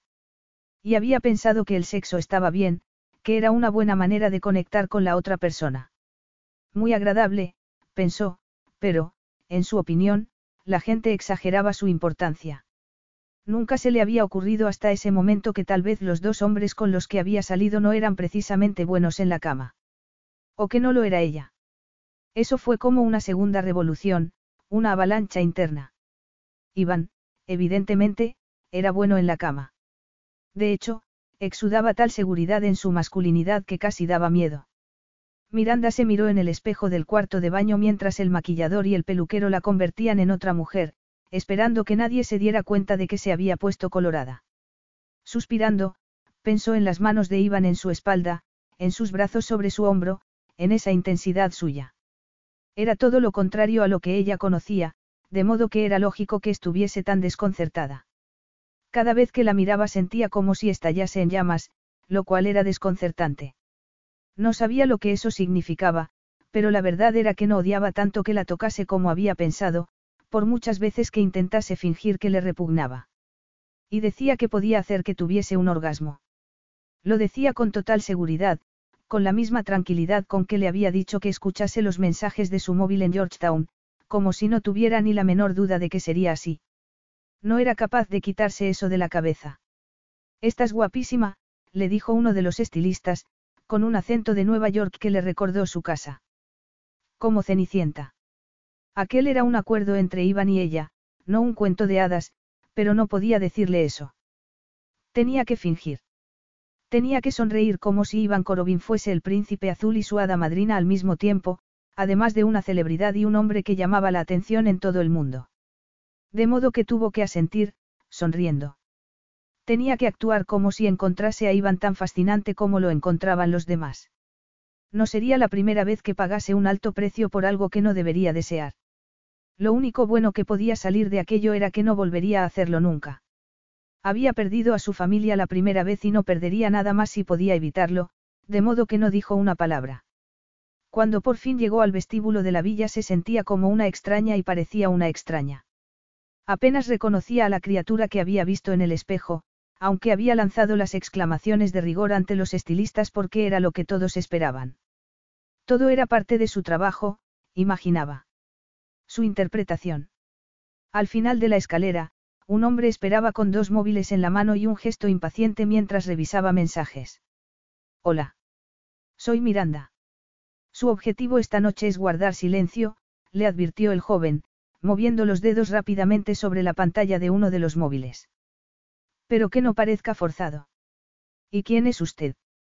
Me encargo de la publicidad de Iván, de modo que debe seguir mi guion al pie de la letra. ¿Qué guion, si no puedo hablar? Bromeó Miranda. Quiero decir. Yo no soy actriz, lo interrumpió ella. No le hace falta serlo. Lleva años hablando en televisión contra Iván, pero ahora estamos vendiendo una historia de amor. Ella lo miró, perpleja. Y esa gran historia de amor me ha dejado muda. Qué romántico. Craig, escucharon la voz de Iván, desde la puerta del salón. El hombre miró a Miranda y ella le devolvió la mirada como si fuera un alumno recalcitrante. No sabía cuánto tiempo hubiese durado esa batalla de miradas, pero uno de los teléfonos empezó a sonar y Craig se alejó para responder. De modo que Miranda tenía que mirar a Iván. Se tomó su tiempo, con una mano en la barandilla de la escalera, y cuando por fin reunió valor para mirarlo, él ya se había acercado. Demasiado. Estaba más guapo que en los carteles de sus películas como el personaje de Jonas Dark y tenía un aspecto diez veces más peligroso. Llevaba un smoking con el que Miranda lo había visto en cientos de fotografías y, sin embargo, le parecía diferente esa noche, en aquella villa, en aquel sitio particularmente hermoso de la Costa Azul. Con un vestido de noche y el rostro maquillado por profesionales, ella parecía alguien que tendría sitio en su vida, pensó. Con aquel hombre. Ese había sido el objetivo de los estilistas, no. Hacer que una profesora de la Universidad de Columbia pareciese la clase de mujer que iría del brazo de Iván Korovin a un estreno cinematográfico.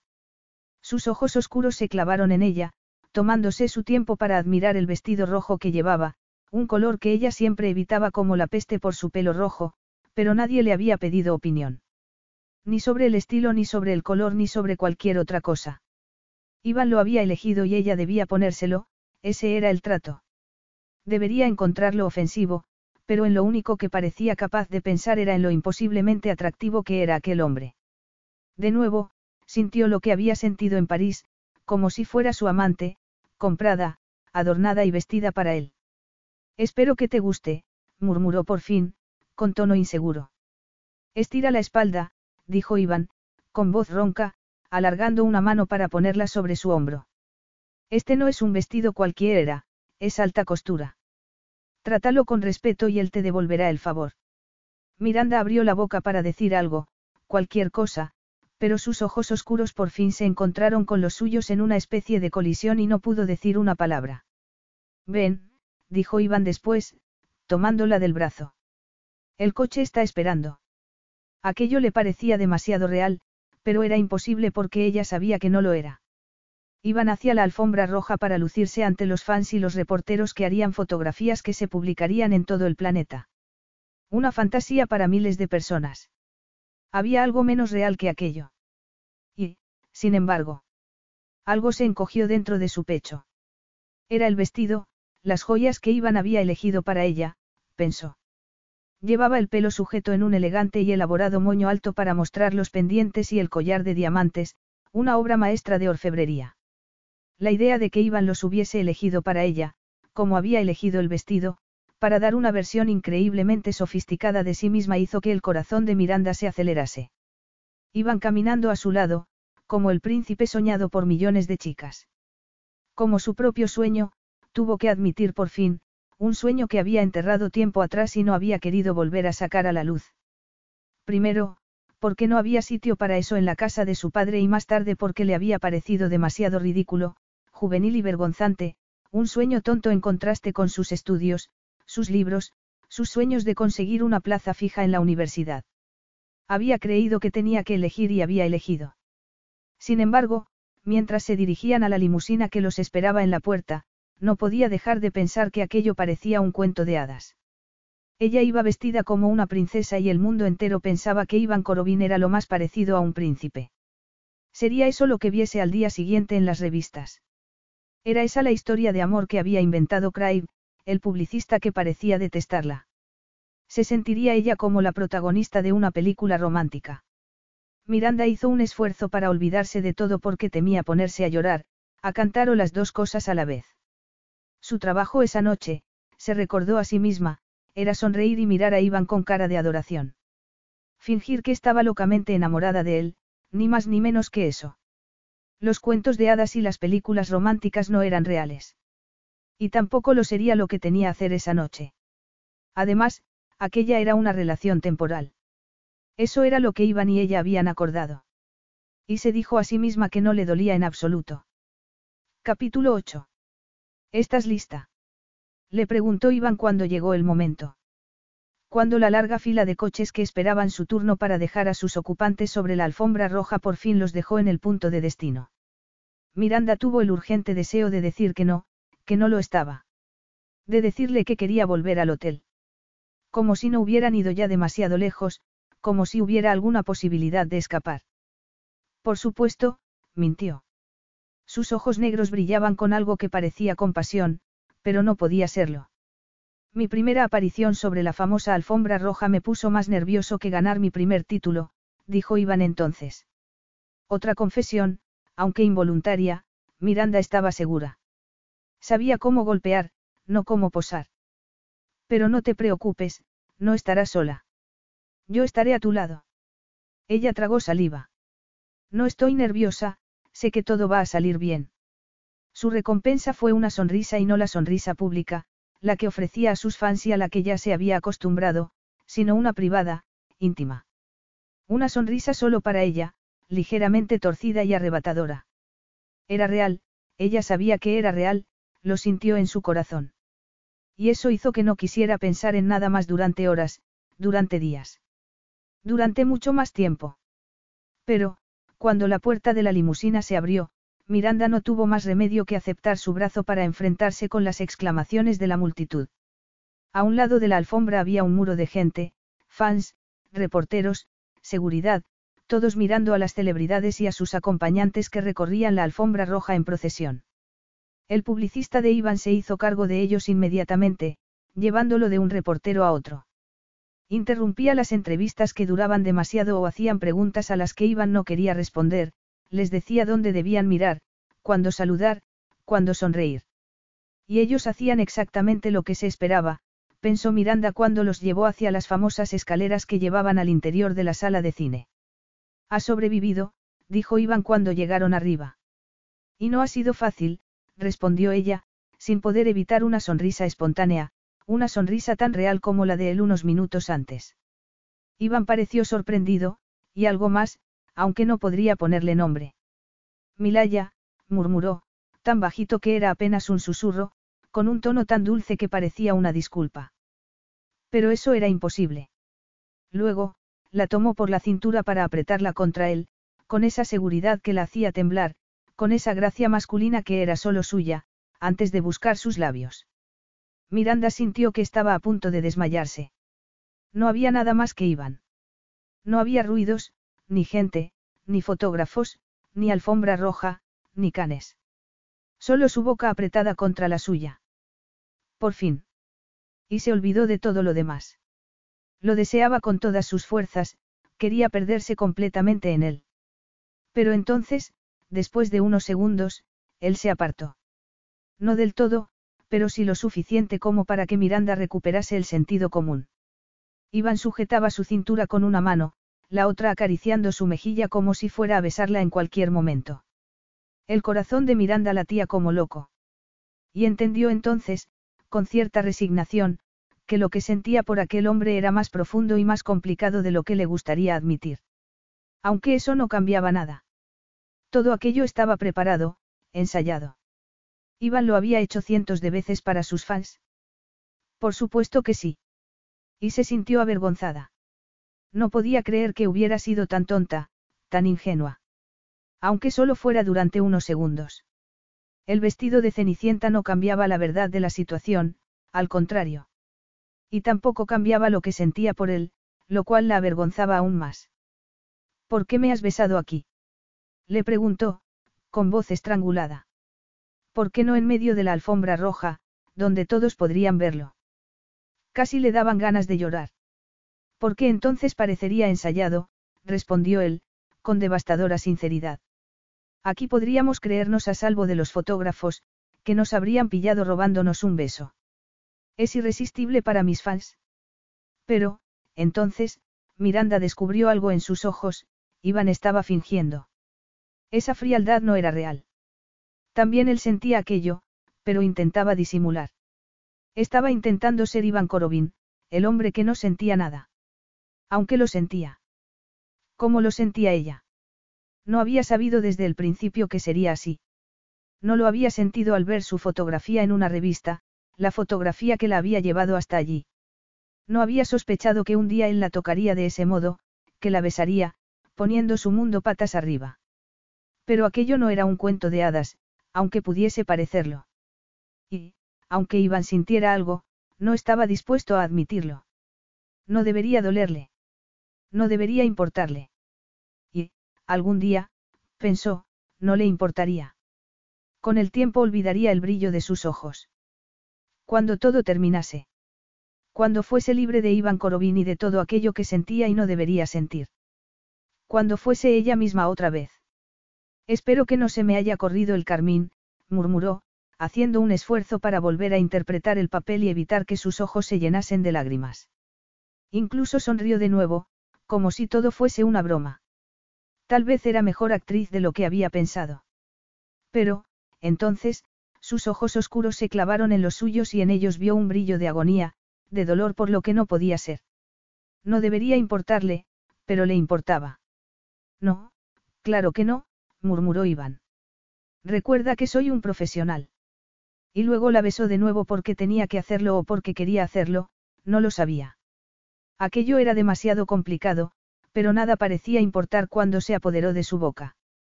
Exigente, ardiente. Iván. Miranda le devolvió el beso, aunque sabía que no era real. Aunque había verdades que no quería aceptar. Terribles verdades. Como que se hubiera enamorado del hombre al que había jurado odiar cuando sabía que él solo estaba jugando. Pero no podía pensar en eso porque estaban en público y temía ponerse a llorar. Aquella era una interpretación, de modo que lo besó, con todo eso que no podría decirle nunca, con su dolorido corazón y con ese latido en su sexo que solo él podía despertar. Y se dijo a sí misma que era lo mejor que podía hacer, lo único que podía hacer. Y fue terrible y maravilloso al mismo tiempo, cambiándola para siempre frente a todas esas cámaras, frente al mundo entero. El avión se dirigía hacia Los Ángeles desde Nueva York, donde habían dejado a Miranda, con Iván mirando por la ventanilla como si hubiera algo más que nubes frente a él. Parece que tenías razón, dijo Nicolai, sentándose a su lado. Siempre tengo razón, replicó Iván, con una sonrisa en los labios. Hoy he leído que soy el hombre más atractivo del mundo según mis fans de Filipinas. Tú puedes decir lo mismo. Un título estupendo, bromeó Nicolai. Y, sin duda, sería un gran consuelo para nuestros padres, si hubieran vivido para verlo. Iván solo recordaba vagamente a sus padres, pero estaba seguro de que su vida les hubiera parecido vacía y absurda. Sin duda, eso era lo que Nicolai quería decir y esa noche él estaba de acuerdo. Tal vez te haya subestimado, hermano, siguió Nicolai. Había una nota de admiración en su voz. ¿Y por qué lo dejaba tan frío? Cuando dejamos a tu profesora en Nueva York se mostró más amable que de costumbre. Creo que la tienes comiendo en la palma de tu mano. Iván no dijo nada. No podía decirlo porque, cuando la acompañó al coche que la esperaba en el aeropuerto, tuvo que admitir que no quería dejarla ir. No quería dejar de verla. No sabía qué había pasado en Cannes o qué había ocurrido entre ellos en la alfombra roja. No quería pensar en ello, pero aún podía sentir sus labios, calientes y dulces. Aún podía ver el brillo de sus ojos. No tenía sentido, y sin embargo, le había afectado como nunca. Nada de aquello debería estar pasando. Podía ver la fotografía de los dos en su cabeza, brillante y a todo color. Ese primer beso en la alfombra roja de Canes, como lo miraba Miranda, como si de verdad la suya fuese una historia de amor, una historia demasiado intensa como para ponerla en palabras. Casi había olvidado dónde estaban cuando la besó por segunda vez. ¿Por qué tenía que hacerlo? Todo eso estaba en las fotografías, para que lo viese todo el mundo en Internet, en televisión, cuando aún lo conmovía como una sorpresa privada, íntima. Su objetivo estaba bien claro, primero, iba a seducirla y, luego, la descartaría públicamente, haciendo que nada de lo que dijera sobre él a partir de ese momento tuviese valor. Todo el mundo lo achacaría a la ira de una mujer despechada. Sencillo, fácil. Exactamente lo que merecía después de haberlo insultado públicamente. Pero nada iba como había planeado. Había esperado desearla porque sentía debilidad por las mujeres inteligentes y aristocráticas, pero aquello era otra cosa. Siempre había querido lo que no podía tener, las cosas que podían destruirlo, era algo genético seguramente. Pero también había esperado odiarla o despreciarla y no entendía por qué no era así. O por qué le había contado cosas que no le había contado a nadie más. O qué le había pasado para que no se reconociera a sí mismo. Él no era un hombre que se encariñase fácilmente con nadie. Había querido a sus padres como cualquier hijo y había intentado querer a su tío hasta que su brutalidad lo hizo imposible. Había admirado a su primer entrenador, el hombre al que consideraba su salvador, hasta que intentó robarle cuando ganó su primer título. Y quería a Nicolai, siempre lo querría. Pero Nicolai era una sombra de lo que había sido. Y Miranda. Cielo santo. Nos veremos en diez días, le había dicho frente a la puerta del coche, sujetándola por la cintura porque no era capaz de soltarla. Sí, asintió ella. No lo miraba e Iván tuvo que levantar su barbilla con un dedo para ver el brillo de jade de sus ojos. Miranda. Pero no había nada que decir y él no podría haberlo dicho aunque lo hubiese. ¿Cómo iba a hacerlo?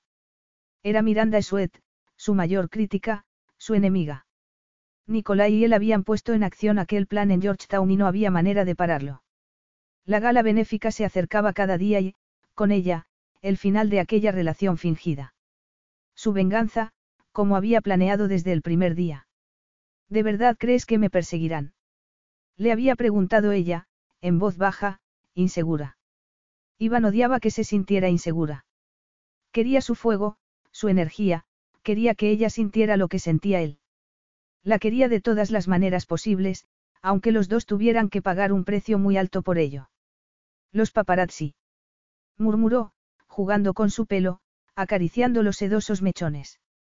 No había querido dejarla en Nueva York, no había querido dejarla en absoluto. Sí, imagino que lo harán.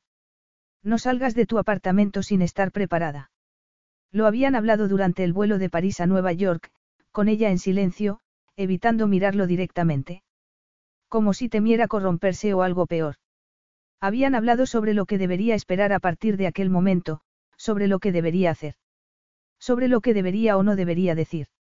Pero Iván no podía soportar cómo lo miraba en aquel momento, frente al coche que la alejaría de él, como si fuera una traición. Como si él le hubiera hecho aquello, como si no hubiera estado dispuesta al juego ella misma. Podrías haber dicho que no, le recordó, su tono más brusco de lo que pretendía. Y ella se había puesto tensa, como si le hubiera hecho daño. E Iván se odió a sí mismo por ello. ¿Tú crees? Después de que dijeras que eso me convertiría en una hipócrita. Tú sabías que aceptaría, que haría lo que tú dijeses. ¿Desde cuándo? Desde el principio. Iván hizo una mueca. Le pido disculpas, doctora Esuet. Debo haberme perdido ese involuntario momento de obediencia. Estaba siendo irónico para borrar esa expresión herida de su rostro. Adiós, se despidió Miranda mientras subía al coche. Que los diez próximos días parezcan tan largos como diez años. Iván no pudo disimular una sonrisa al recordar su tono antipático. No creo que sea tan fácil como tú crees, Nicolai, murmuró, volviendo al presente. Su hermano enarcó las cejas. Entonces, tienes trabajo que hacer. La gala benéfica. Lo sé, lo interrumpió él. El plan es romper la relación después de la gala. Yo recuerdo el plan perfectamente, dijo su hermano. ¿Y tú? Se miraron a los ojos, retadores. Si hubiera sido otro hombre, Iván habría tomado esa mirada por una invitación a sacar los puños. Tal y como se sentía en aquel momento, se habría peleado con él, sentimiento de culpa o no. En lugar de eso, miró de nuevo hacia la ventanilla, furioso y sin saber qué hacer. Lo que me había imaginado, murmuró Nicolai. Iván no tenía respuesta para eso. No podía decir nada. No sabía lo que quería. O peor, si lo sabía. Más tarde, Iván estaba en una de las terrazas de la casa que había comprado en Malibú poco después de firmar el contrato para interpretar a Jonas Dark. La casa estaba situada sobre un acantilado, frente al Océano Pacífico, casi enteramente hecha de cristal y acero, con puertas correderas que se abrían para dejar entrar la brisa del mar. El precioso sol de California empezaba a esconderse en el horizonte, haciendo brillar el agua y tiñendo el cielo de tonos anaranjados. Pero Iván no se fijaba en nada de eso. Miranda estaba al otro lado del país y él se sentía más vacío y más solo que nunca. Y no quería eso. Era una debilidad. Ella era una debilidad. Su preciosa sonrisa, tan auténtica, había hecho que Canes desapareciera. Iván casi podía escuchar el sonido de su educada voz, la fascinante forma en la que unía las palabras, su dulce tono. La sentía entre sus brazos, ese delicioso temblor cada vez que la tocaba, sus dedos entrelazados. Saboreaba su boca, adictiva y dulce. Tenía que cumplir la promesa que le había hecho en Canes.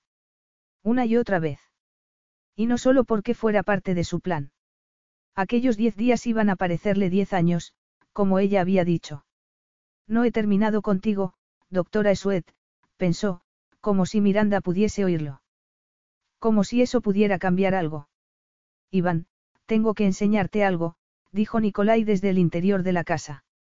Y seguro que no va a gustarme, murmuró él, volviéndose para mirar a su hermano. No, no te gustará. Iván siguió a su hermano hasta una sala con una enorme pantalla de televisión que dominaba toda una pared. Nicolai presionó el botón de un mando y en la pantalla apareció Miranda, como si la hubiera conjurado al pensar en ella. Tenía un aspecto elegante y sereno frente al edificio de Manhattan en el que vivía, tan tranquila como si diera ruedas de prensa todos los días. Como si estuviera encantada de hacerlo. No parecía dolida, herida o triste. Al contrario, estaba sonriendo para las cámaras como si no se hubiera sentido más feliz en toda su vida. ¿Qué es lo que no iba a gustarme? Preguntó Iván.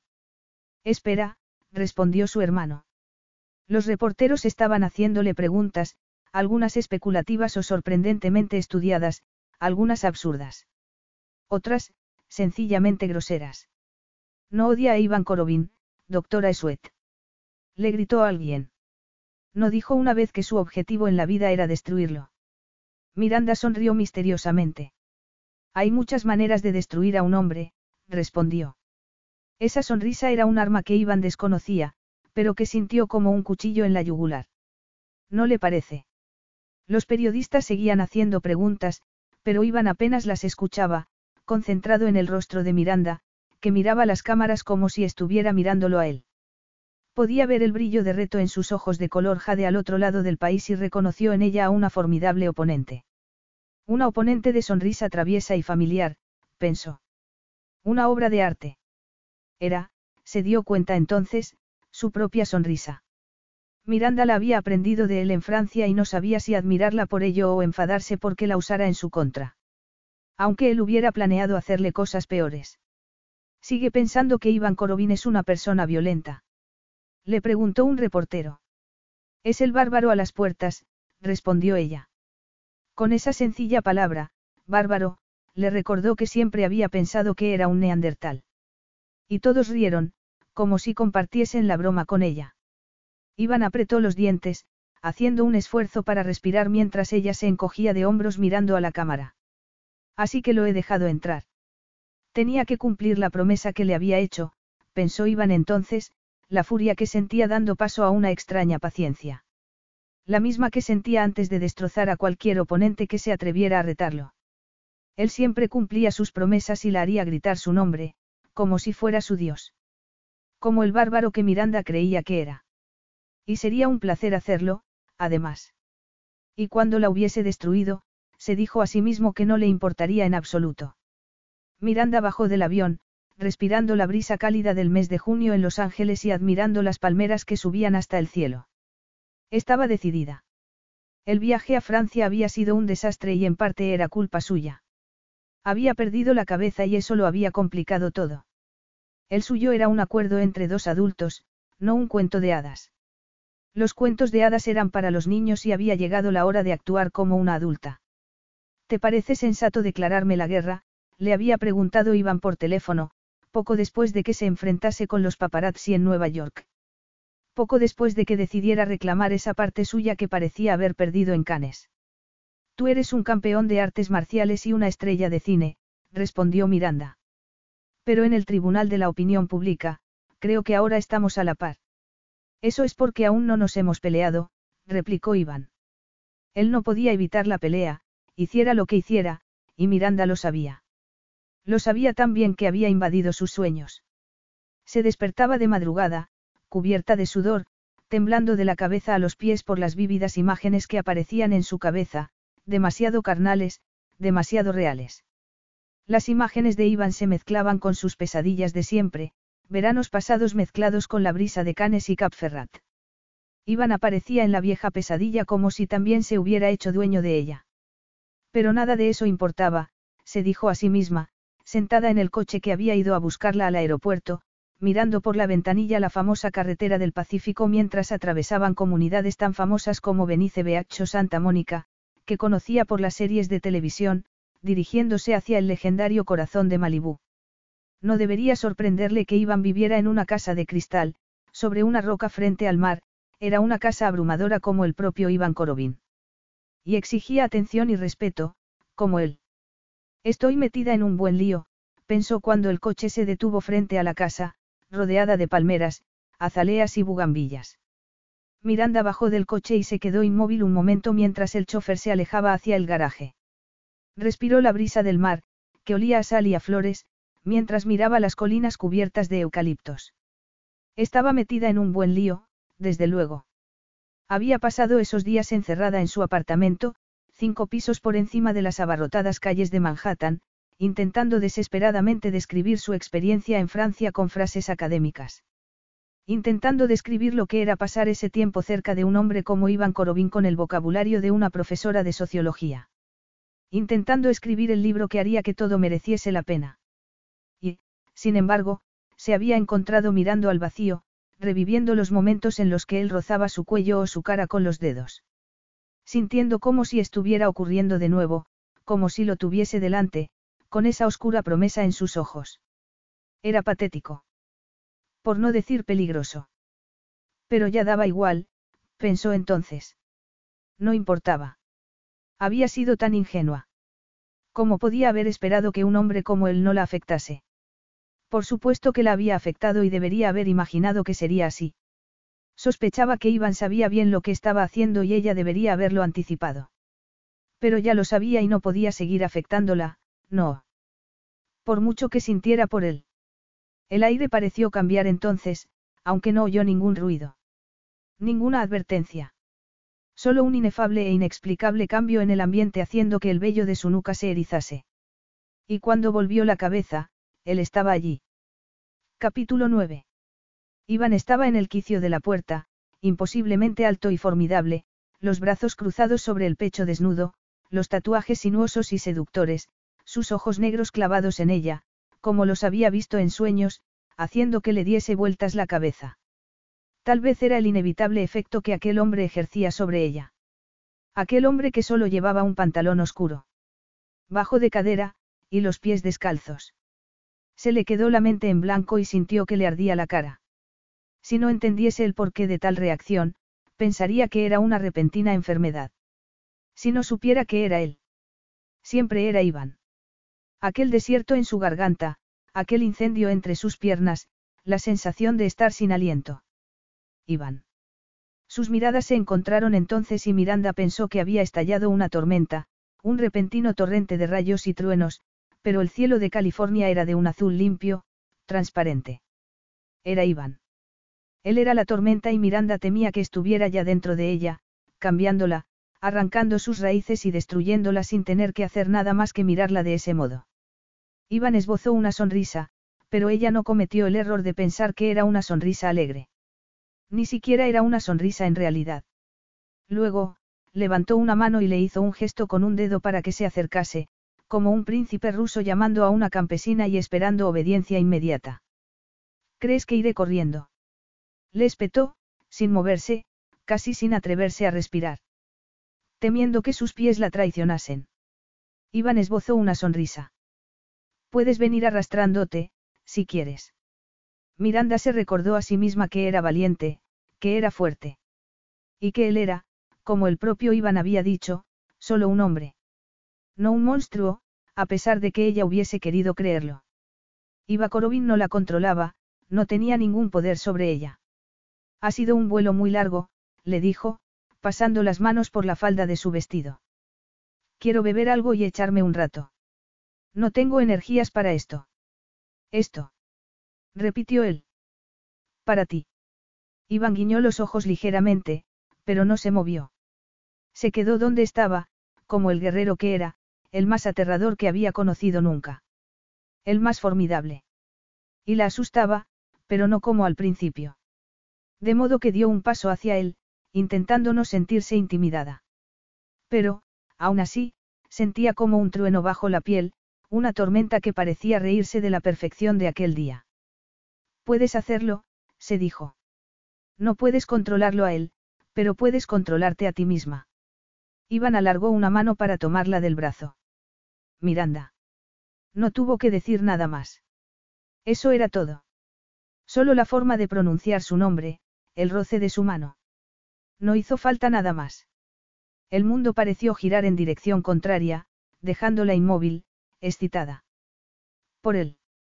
No sabía quién de los dos se movió antes, pero, de repente, sintió los labios de Iván sobre los suyos, duros y ardientes, las manos enterradas en su pelo. No había cámaras allí, nadie estaba mirándolos. De modo que no había frenos, no había límites. Nada impedía que se besaran. Miranda dejó de luchar por fin y enredó los brazos en su cuello, apretándose contra él, sus pechos aplastados contra aquel torso formidable. Por fin. Iván la besaba como un hombre hambriento y ella estaba igualmente desesperada. Sintió que perdía el contacto con la realidad cuando Iván la tomó en brazos, enredándose sus piernas a la cintura, volviendo a besarla. Como si fuera suya. Y disfrutó de ello. Le encantaba la dureza de sus fuertes manos, una en su mejilla, la otra, ardiente y deliciosa, en su trasero, sujetándola contra su parte más dura, haciéndola temblar de deseo.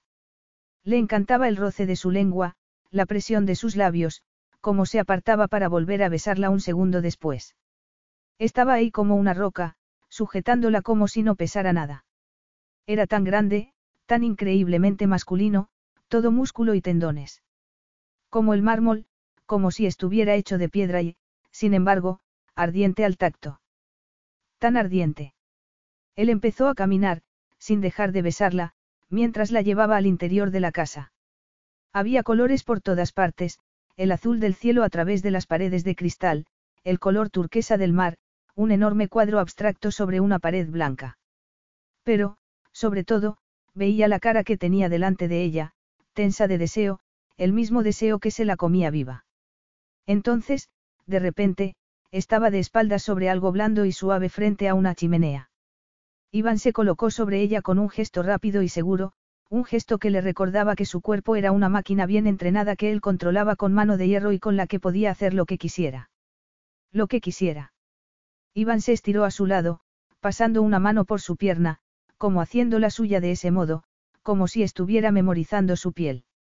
Luego rozó su pecho, la curva de sus caderas, era como ser bañada por la luz de un relámpago, el voltaje sacudiéndola y haciendo que cerrase los ojos. Iván susurró esa frase de nuevo. Milaya Moya. No sé lo que significa, murmuró Miranda, que apenas reconocía su propia voz. Cuando abrió los ojos se encontró con los de Iván, negros, ardientes, apasionados. Querida mía, dijo él. De repente, le pareció ver un brillo de angustia en sus ojos, pero enseguida desapareció. Significa querida mía.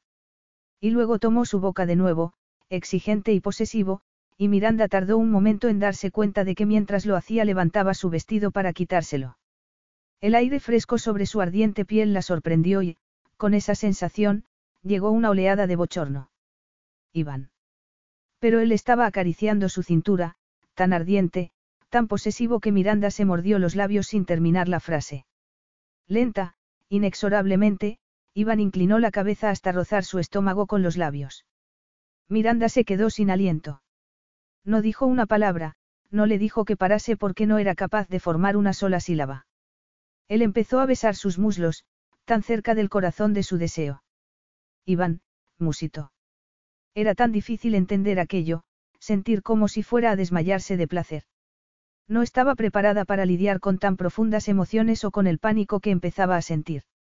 No sabía cómo sentir tanto, cómo lidiar con esa pasión, con esa tormenta. Dime. Yo no. ¿Tú no qué? Estaba lamiendo su piel, trazando un camino de fuego sobre sus muslos, abriendo sus piernas y colocándose entre ellas. La miró a los ojos de nuevo, tan seductor, tan sexual, tan deliciosamente masculino, y luego inclinó la cabeza para poner la boca sobre su sexo. Besándola allí como si no estuviera cubierto por un pedacito de tela, como si ya estuviera desnuda. Miranda se arqueó hacia él, el placer como una ola que la hacía vibrar. Lo sentía en los pechos, en los dedos de los pies. Su piel pareció estallar en llamas cuando Iván agarró su trasero, sujetándola, tomándola simplemente. Tomándola como si siempre hubiera sido suya. Miranda no entendía cómo podía hacerla sentir así, como si no pudiera respirar. Yo no. Pero estaba jadeando de deseo y él simplemente le quitó las braguitas para lamer su centro mientras un río de lava corría entre sus piernas. Parecía saber de manera intuitiva lo que la volvía loca. Parecía saber lo que debía hacer para que se arquease hacia él, todo su ser concentrado en la maestría de sus manos y su lengua. Las cosas que podía hacerle, las cosas que estaba haciéndole. Era demasiado. ¿Cómo iba a sobrevivir a aquel placer y seguir siendo ella misma? ¿Cómo podía algo ser tan maravilloso? Me gusta. Esto. Iván hizo algo nuevo con la lengua, lamiendo con más fuerza, más profundamente hasta que Miranda se oyó gritar de placer, un placer casi imposible de soportar. ¿O esto? Deslizó dos dedos largos y fuertes dentro de ella como si ya conociera todos sus secretos, como si la hubiera hecho suya cientos de veces. Y Miranda se arqueó de nuevo, sin pensar, incapaz de hacer algo más que sentir aquella cosa salvaje. Aquella imposible crisis, inexorable y a sus órdenes. Como ella. No puedo, empezó a decir. Si puedes, te lo prometo. Y entonces volvió a besarla allí, con una magia que era solo suya, enviándola a un abismo desconocido. Había cumplido su promesa, pensó Iván con intensa satisfacción masculina mientras Miranda temblaba entre sus brazos. Y tuvo que contenerse para no enterrarse en ella allí mismo, poniendo fin a aquella tortura. Cuánto la deseaba. Era lo bastante hombre como para admitir, mientras ella seguía deshaciéndose entre sus brazos, que la había deseado mucho antes de conocerla. Que había tenido fantasías sobre aquella princesa tan estirada. Había soñado acariciar ese pelo rojo entre sus dedos, besar esa preciosa boca suya que lo criticaba con tal convencimiento. Había empezado a vivir sus fantasías y estaba quedándose sin tiempo. Pero la quería a su lado hasta el final, quería que lo supiera cuando la hiciera suya, cada centímetro, cada embestida. Cuando sintiera, estaba seguro, su primer orgasmo. Sintió algo completamente nuevo cuando la miró, un sentimiento que no podía reconocer. Seguía teniendo los ojos cerrados, el rostro ardiendo, emitiendo suaves gemidos que lo hacían desearla aún más. Se colocó a su lado, apoyándose en un codo para escribir su nombre en el brazo con la punta de un dedo. Milaya Moya. Suya desde el principio, aunque él no lo sabía. Y a pesar de lo que iba a ocurrir cuando volviesen a casa. Cuando por fin abrió los ojos, parecía asustada. No, murmuró, con voz estrangulada. Se apartó e Iván la dejó ir, quedándose inmóvil mientras ella se ponía el vestido a toda prisa. Como una niña asustada, no como la mujer a la que había tenido entre sus brazos hasta unos segundos antes. No como su valiente doctora, que nunca había encontrado un oponente al que no pudiese callar con argumentos. ¿Qué ocurre, Miranda? ¿De qué tienes miedo? Esto no puede pasar, dijo ella, enterrando la cabeza entre las manos. ¿Qué no puede pasar? Iván sospechó lo que era y se enfureció, con ella y consigo mismo. Su insistencia en separar el cuerpo y la mente, sus previas relaciones, todo charla y poco sexo. Su odio por lo que él significaba, su fascinación por él en persona y cómo lo besaba, como si no pudiera creer que era real, como si nunca hubiera sentido nada así. Como si una parte de ella tuviese miedo de sentir. Iván apretó los dientes. Él había pensado solo en el juego y en ese glorioso calor que tanto deseaba, en ese fuego incandescente. En tenerla, no en entenderla como debería. Tuvo que hacer un esfuerzo para respirar, para concentrarse. Pero ya ha pasado, le dijo. Y aquí estás, de una pieza. A salvo. Perdida, susurró ella. Lo había dicho en voz muy baja, pero Iván lo oyó y fue como una bofetada. Estoy perdida. No tengo ese poder, Milaya, dijo él, sin dejar que su voz traicionase lo que sentía. La compasión que le gustaría poder expresar mejor en un idioma que no era el suyo. No lo tiene nadie. Entonces le pareció escuchar un sollozo y eso rompió lo que quedaba de su corazón en mil pedazos. Se sentó, pero no se acercó a ella, aunque deseaba hacerlo con todas sus fuerzas. La vio temblar, escuchó su agitada respiración y esperó. Fuera, el cielo se había oscurecido y el viento hacía que las palmeras se mecieran suavemente. Y siguió esperando. Por fin, Miranda levantó la cabeza, con los ojos llenos de lágrimas. Odiaba verla llorar. Quería ver un brillo de rabia en sus ojos. O de pasión. Pero no aquello. Esto es todo lo que tengo, empezó a decir, con voz ronca de emoción, tocándose la frente. Esto es todo lo que tengo y no puedo. Lo has hecho. Tú no lo entiendes. Entonces, cuéntamelo. ¿Cómo puedes pensar que esto es seguro? Tú eres la persona menos segura para mí. Se me considera el mejor luchador de todos los tiempos, la interrumpió Iván, sin dejar de mirarla a los ojos. Sigo entrenando cada día con mi hermano, que hizo cosas tan terribles en el ejército ruso que ni siquiera puede hablar de ellas. Y, sin embargo, yo podría ganarle con los ojos cerrados. Eso es lo que hago, Miranda. No hay nadie en la tierra que pueda atacarte mientras yo esté cerca. Nadie te hará daño mientras estés conmigo. Ella miró hacia la pared de cristal, como si no quisiera escucharlo. Y, cuando Iván pensó que la había perdido, no pudo entender la rabia y la angustia que le producía eso. Se negaba a aceptar que no podía llegar a ella, que no podía ayudarla, que quien le hubiera hecho eso era más fuerte que él. Se negaba a pensar en las razones por las que no debería sentir nada de eso. Su intención había sido destruirla, no ayudarla a levantar la cabeza. Respira, se ordenó a sí mismo. Y le hizo falta una vida entera de entrenamiento para dejar que ella se calmase, para no envolverla en sus brazos. Iván esperó hasta que Miranda apartó el pelo de su cara antes de empezar a hablar, como si estuviera hablando con el mar y no con él. Nos ganó a todos, empezó a decir. A mi madre, a mi hermano, a mí. Vivíamos aterrorizados, con miedo a ponerlo de mal humor, a despertar su ira, y no se me ocurrió hasta más tarde, cuando escapé de casa, que no había nada que pudiéramos hacer para contentarlo. Que nunca iba a estar contento porque quería hacer las cosas que hacía o no las hubiera hecho. No paró, no dejó de hacerlo nunca. Tu padre, dijo Iván, preguntándose por qué había querido creer que la suya había sido una vida de privilegios, sin el menor problema, protegida de todo, cuando él sabía que la violencia familiar existía en todas partes. Él debería saberlo mejor que nadie porque había luchado con todas sus fuerzas para escapar de su tío, solo para descubrir que el mundo estaba lleno de monstruos como él. Miranda asintió con la cabeza, sin dejar de mirar hacia la ventana, su rostro en sombras. Era un hombre enorme y fuerte, capaz de romper cosas con las manos. Y me apretaba el hombro cuando estábamos en público, como para recordarme que, por mucho que sonriera en la iglesia o bromease con sus amigos, podía volver a ser el monstruo que era en cualquier momento. Y era verdad. Luego se volvió para mirarlo, buscando algo en su rostro. Incredulidad. Compasión. Iván no lo sabía, pero le dolía en el alma no poder hacer nada cuando lo que quería era estrangular a aquel hombre, el hombre que debería haberla querido más que nadie. Estrangularlo con sus propias manos. Un día salí con un chico, siguió Miranda, su voz un susurro en la silenciosa habitación. Entonces tenía 16 años. Había decidido que solo había una manera de escapar de mi casa y estaba decidida a hacerlo, así que estudiaba como una maníaca. Tanto que iba dos cursos por delante de otros alumnos de mi edad.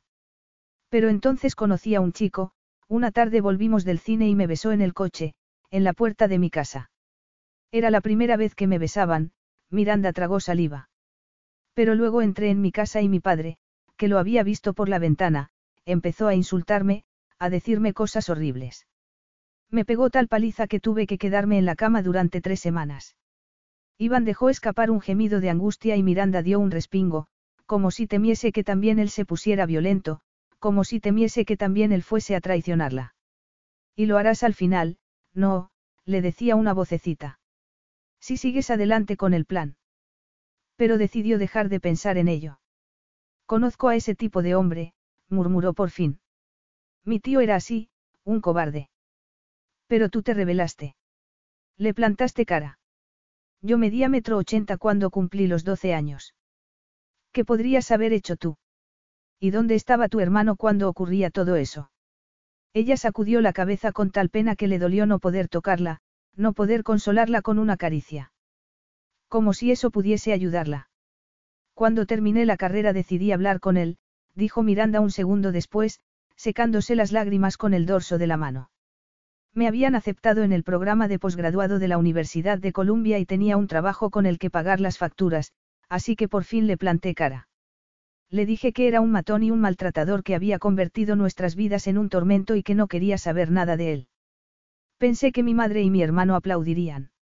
Iván suspiró, imaginando lo que iba a decir. No tienes que contármelo. Pensé que mi madre se pondría de mi lado, pero, en lugar de eso, me dijo que estaba muerta para ella. No hemos vuelto a hablar desde entonces, Miranda emitió un sonido que era a medias un gemido y una risa nerviosa. Mi hermano cree que me engaño a mí misma y me envía correos odiosos cuando me ve en televisión. Según él, necesito a alguien que me trate con mano dura. Recibí un par de mensajes suyos cuando estaba en Nueva York, y a que no lo adivinas. Cree que tú puedes hacer ese trabajo. Iván se echó hacia adelante, mirándola a los ojos. Ven aquí, le dijo, en voz baja. Ella sacudió la cabeza, con los ojos empañados. No puedo. Tú haces que me olvide de mí misma, de mis reglas. No puedo hacerlo, Iván.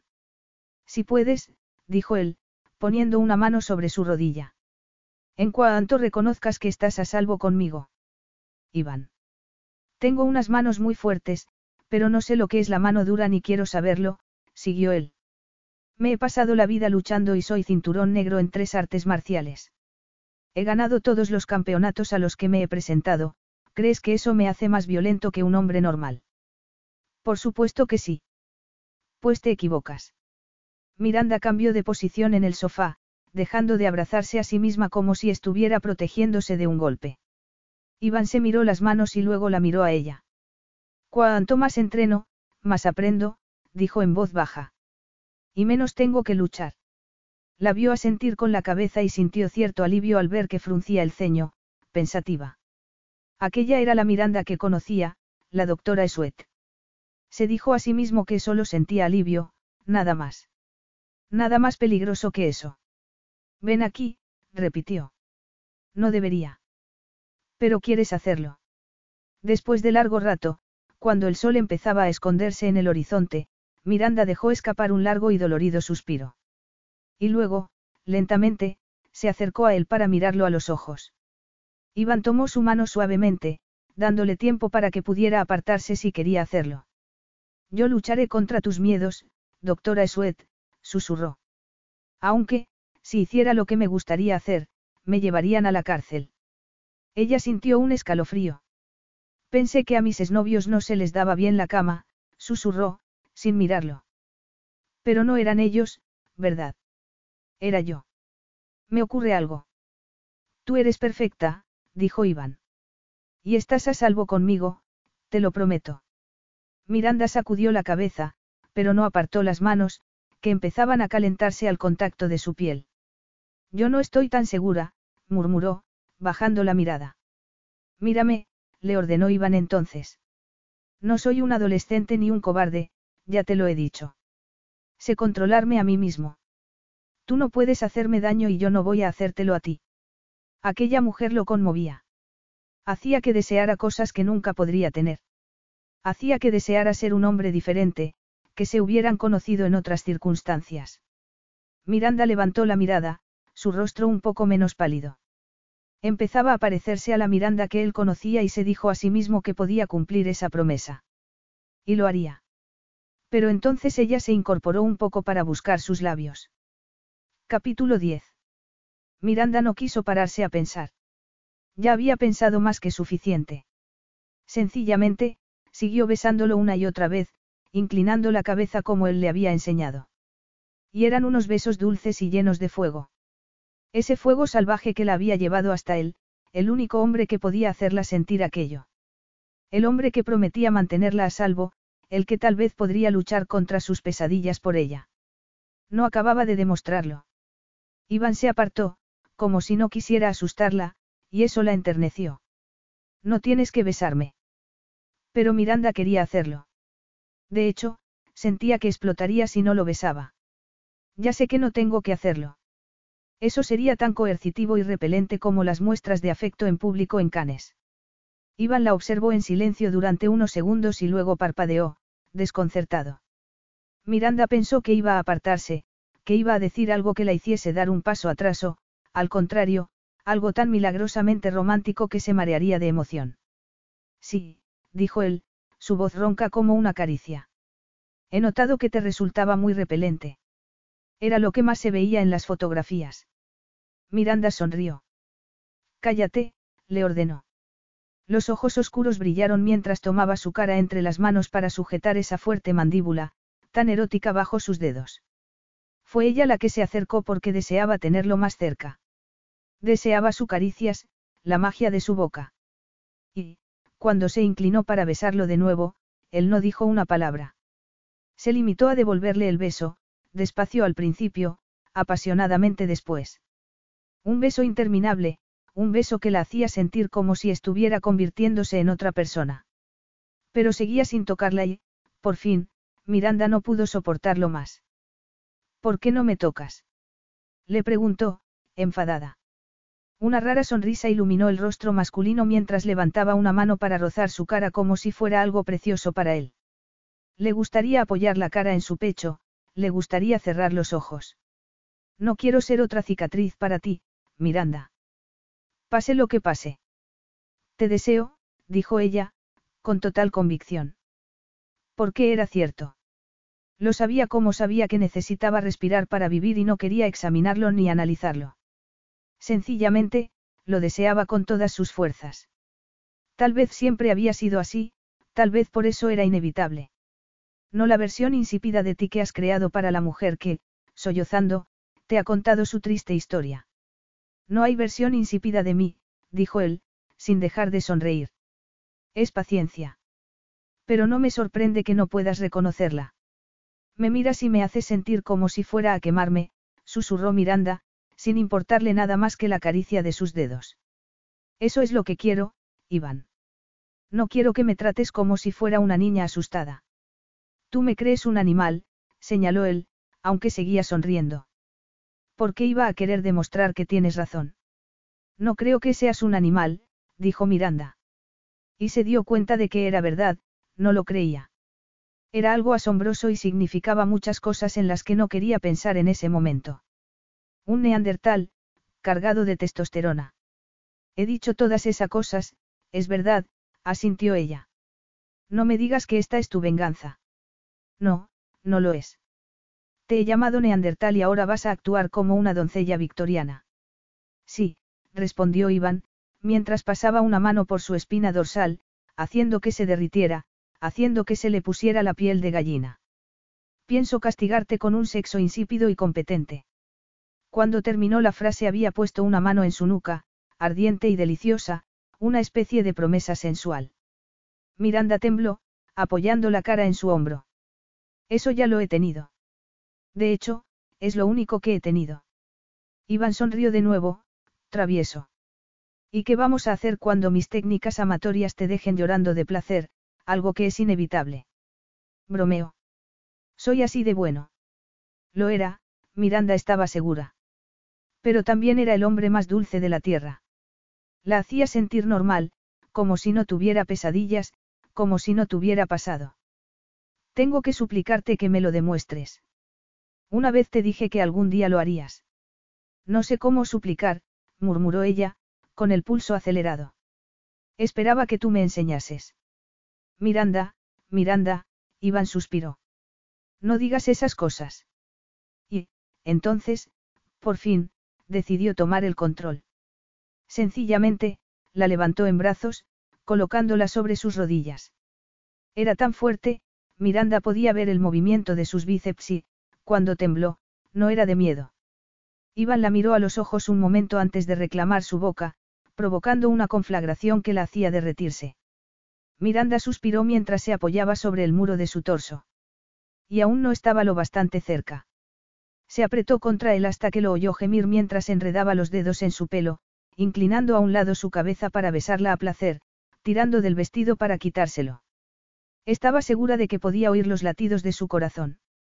Apenas podía respirar y todo parecía haberse detenido mientras Iván la miraba, como hipnotizado.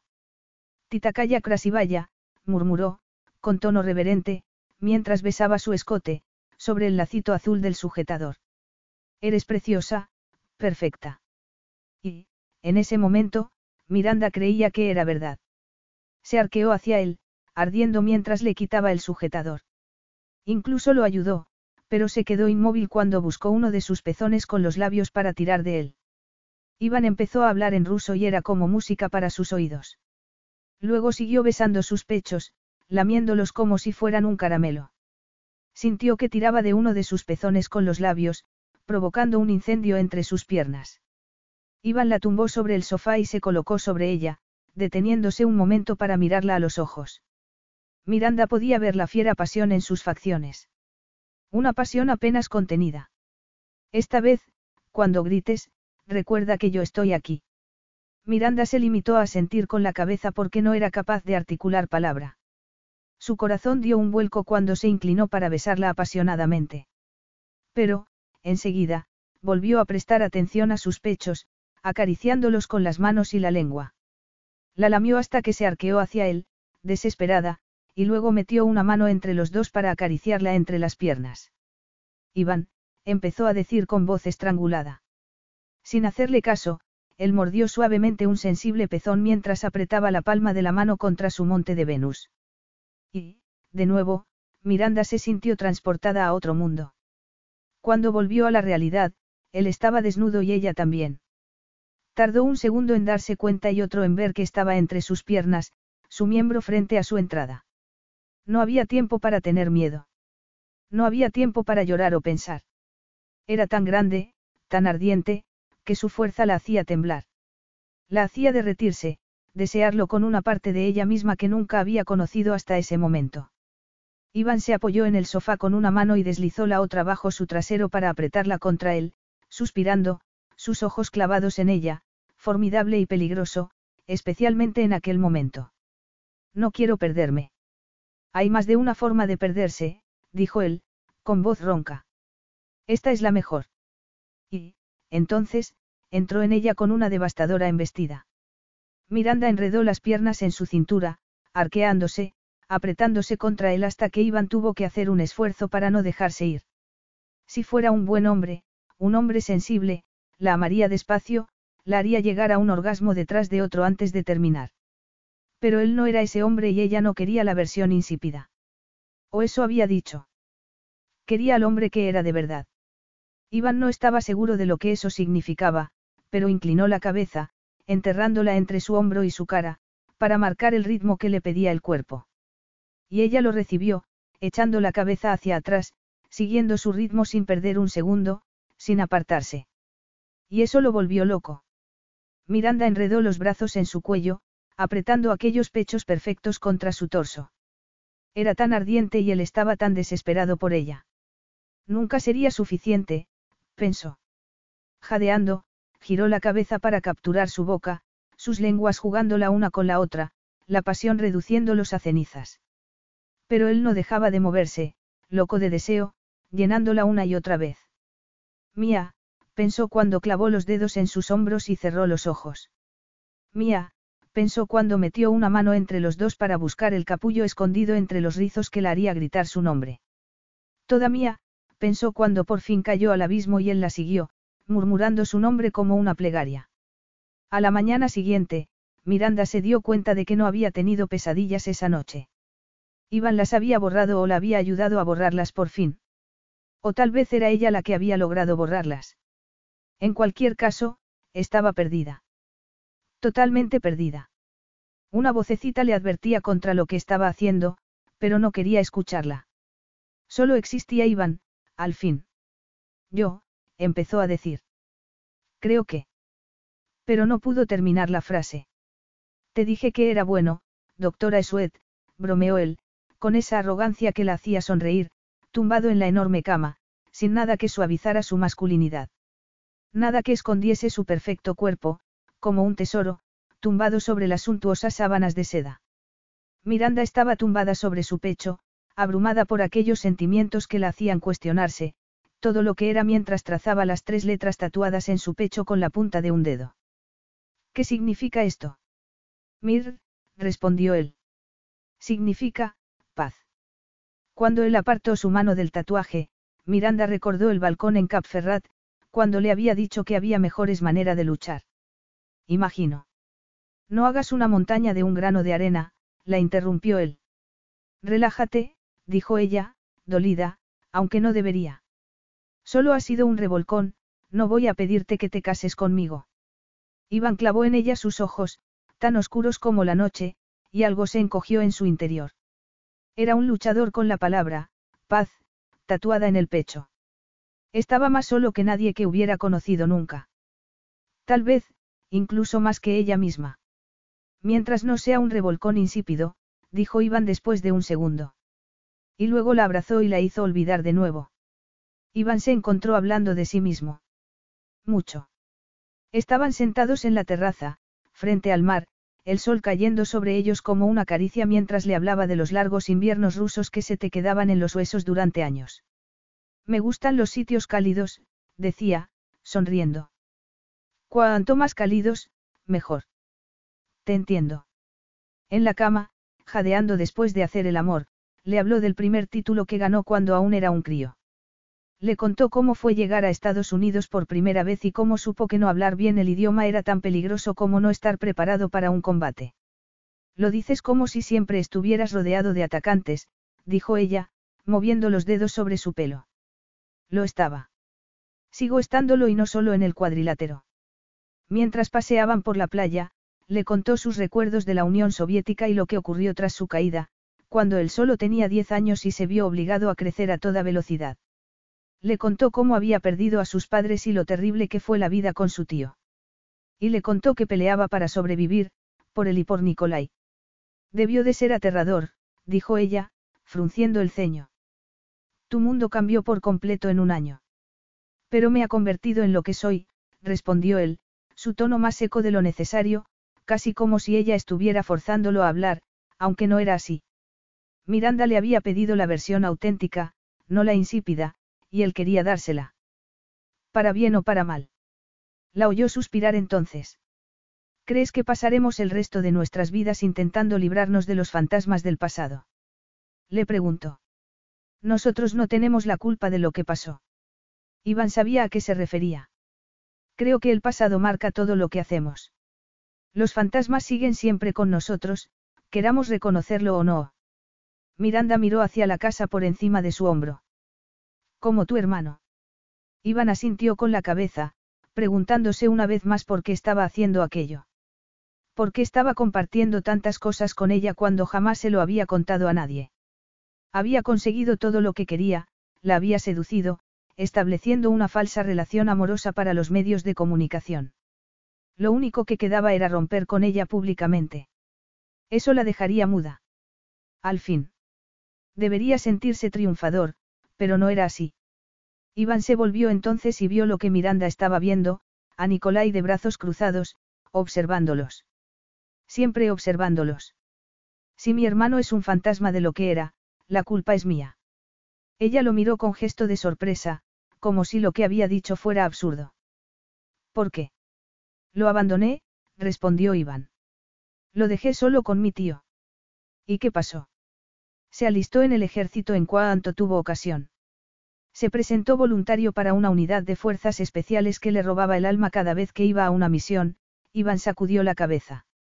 Durante un tiempo pensó que el alcohol lo ayudaba a olvidar, pero no sirvió de nada. Su mujer lo dejó y se llevó a su hijo. Lo perdió todo. Pero no te perdió a ti. Iván sintió algo extraño, como un terremoto que lo sacudiera todo. Hasta sentimientos que no creía que pudieran ser sacudidos. Por un momento, pensó que el mundo entero se había movido, estaban en California después de todo. Pero Miranda seguía allí, mirándolo, tan guapa con su vestido de flores. De modo que solo lo había sentido él y no sabía lo que eso significaba o cómo lidiar con ello. No sabes lo que dices, murmuró. Es culpa mía que Nicolai tomase esa decisión. Si me hubiera quedado. Tarde o temprano habrías tenido que escapar de tu tío, lo interrumpió Miranda. Y Nicolai podría haber seguido tu ejemplo. Que no lo hiciera fue una pena, pero no es culpa tuya. Iván no dijo nada. Era incapaz de articular palabra y eso lo sorprendió aún más. Hasta le sorprendía poder mantenerse en pie. Miranda puso una mano en su brazo y entonces, de repente, tuvo la sensación más extraña. Como si aquella mujer pequeña y delgada estuviera sujetándolo. Como si pudiera llevarlo donde quisiera. Como si pudiera salvarlo. Iván, empezó a decir, sin dejar de mirarlo a los ojos. Debería haber tomado precauciones. Debería haber escuchado a su hermano. Debería haber prestado más atención a lo que Miranda Sweet le estaba haciendo porque ya era demasiado tarde. ¿Qué? Lo sabes, ¿verdad?